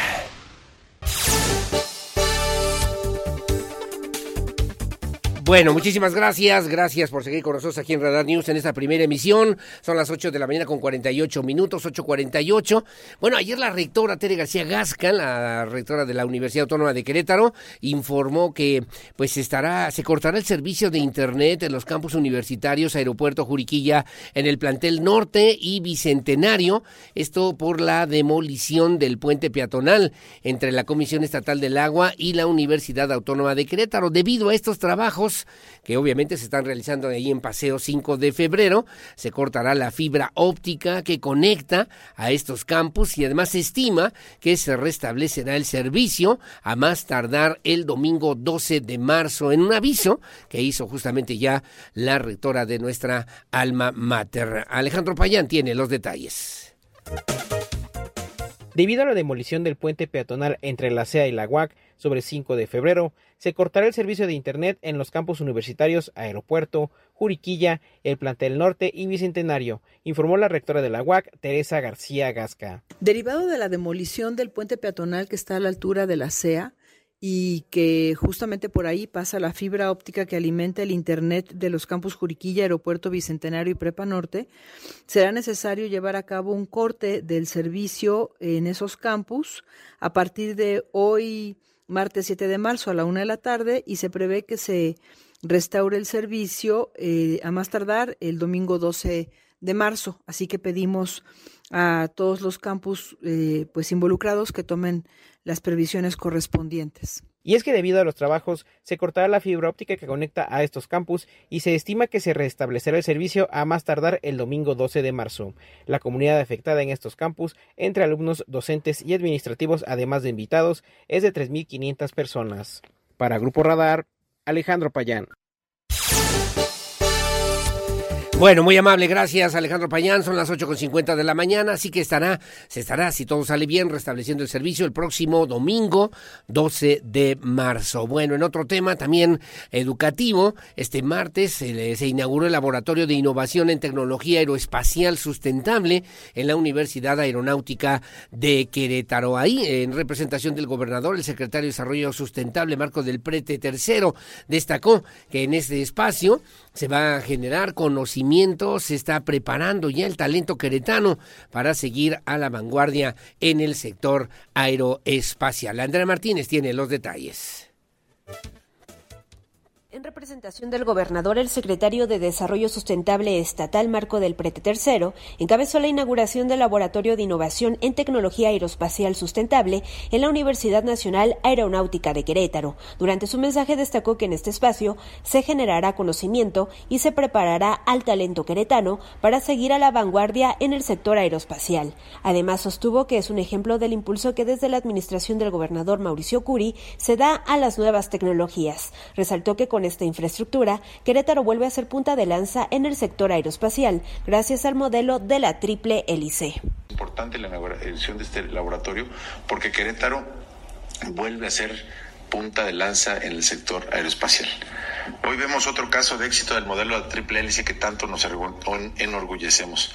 El gobierno del Estado, en colaboración con la empresa GE, como, como la industria, y la UNAC, como la academia, ponen en marcha un espacio académico, tecnológico y de innovación para fomentar el desarrollo de proyectos que generen soluciones específicas para la industria aeroespacial local y nacional. Marco del Prete indicó que en colaboración el gobierno del estado, la empresa General Electric y la UNAC se pone en marcha este laboratorio en donde se generarán proyectos que generen soluciones específicas para la industria aeroespacial local y nacional. Añadió que desde estas instalaciones se crearán proyectos de tecnología en gestión de salud y sistemas integrados. Este laboratorio de innovación en tecnología aeroespacial sustentable se logró a través del programa para el desarrollo de tecnología e innovación. Para Grupo Radar, Andrea Martínez. Bueno, muy amable, gracias Andrea Martínez, las 8.52 de la mañana. Y finalmente, el alcalde de Querétaro, Luis Nava, también dijo que a propósito de las obras de Paseo 5 de febrero, de la obra de Paseo 5 de febrero, bueno, pues se dio a conocer que se estarán analizando qué áreas y el número de trabajadores de la administración municipal que podrían pasar a la modalidad de home office. En esta medida se busca reducir el uso del auto particular con un solo pasajero, un uso del transporte público y la bicicleta para reducir el número número de vehículos en circulación en esta zona metropolitana de Querétaro. Alejandro Payán con los detalles. Talino Luis Nava dio a conocer que analizarán qué áreas y el número de trabajadores de la administración municipal que podrían pasar a la movilidad de home office, ya que buscarán reducir el número de vehículos en la calle. Con respecto a las acciones como el home office para desahogar el tráfico por las obras de 5 de febrero, por supuesto el municipio también participará y coadyuvará Pondremos todo lo que esté de nuestra parte para reducir el número de vehículos en la calle en estos momentos que tanto se requiere. Entendemos que la situación del tránsito ha generado un malestar, por ello el municipio de Querétaro se suma a esta estrategia que lanza el gobierno del estado y que sin duda como municipio nosotros estaremos ayudando, coordinándonos y sumándonos en esta iniciativa. Y a conocer que el objetivo de esta medida es reducir el uso del auto particular con un solo pasajero, además de fomentar el uso del transporte público y la bicicleta para reducir el número de vehículos en circulación. Para Grupo Radar, Alejandro Payán.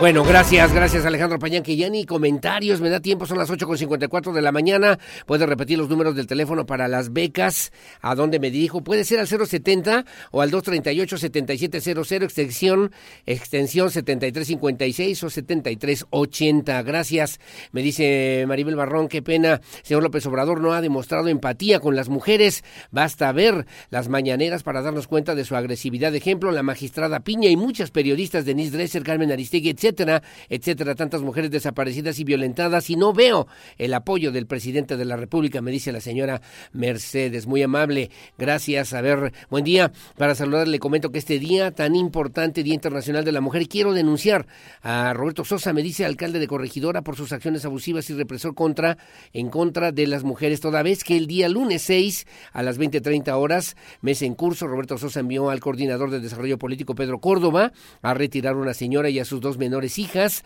de las cuales aún una aún la traía en los brazos quienes se encontraban vendiendo esquites afuera de la escuela Cebeti 118, que se ubica en Paseo Constituyentes frente a la Plaza Constituyentes. Mujeres y niñas que fueron retiradas por Pedro Córdoba con la fuerza pública, es decir, con la Policía Municipal de Corregidora, hecho que considero lamentable, ya que la señora le suplicaba al señor Pedro Córdoba y a los oficiales de la policía que le permitieran vender toda vez que es su único ingreso para sostener a sus dos menores hijas y que además está pagando renta. Suplica, súplica que fue omisa, ignorada atentamente la señora Azucena Rivera. Paso el comentario tal cual, así como viene.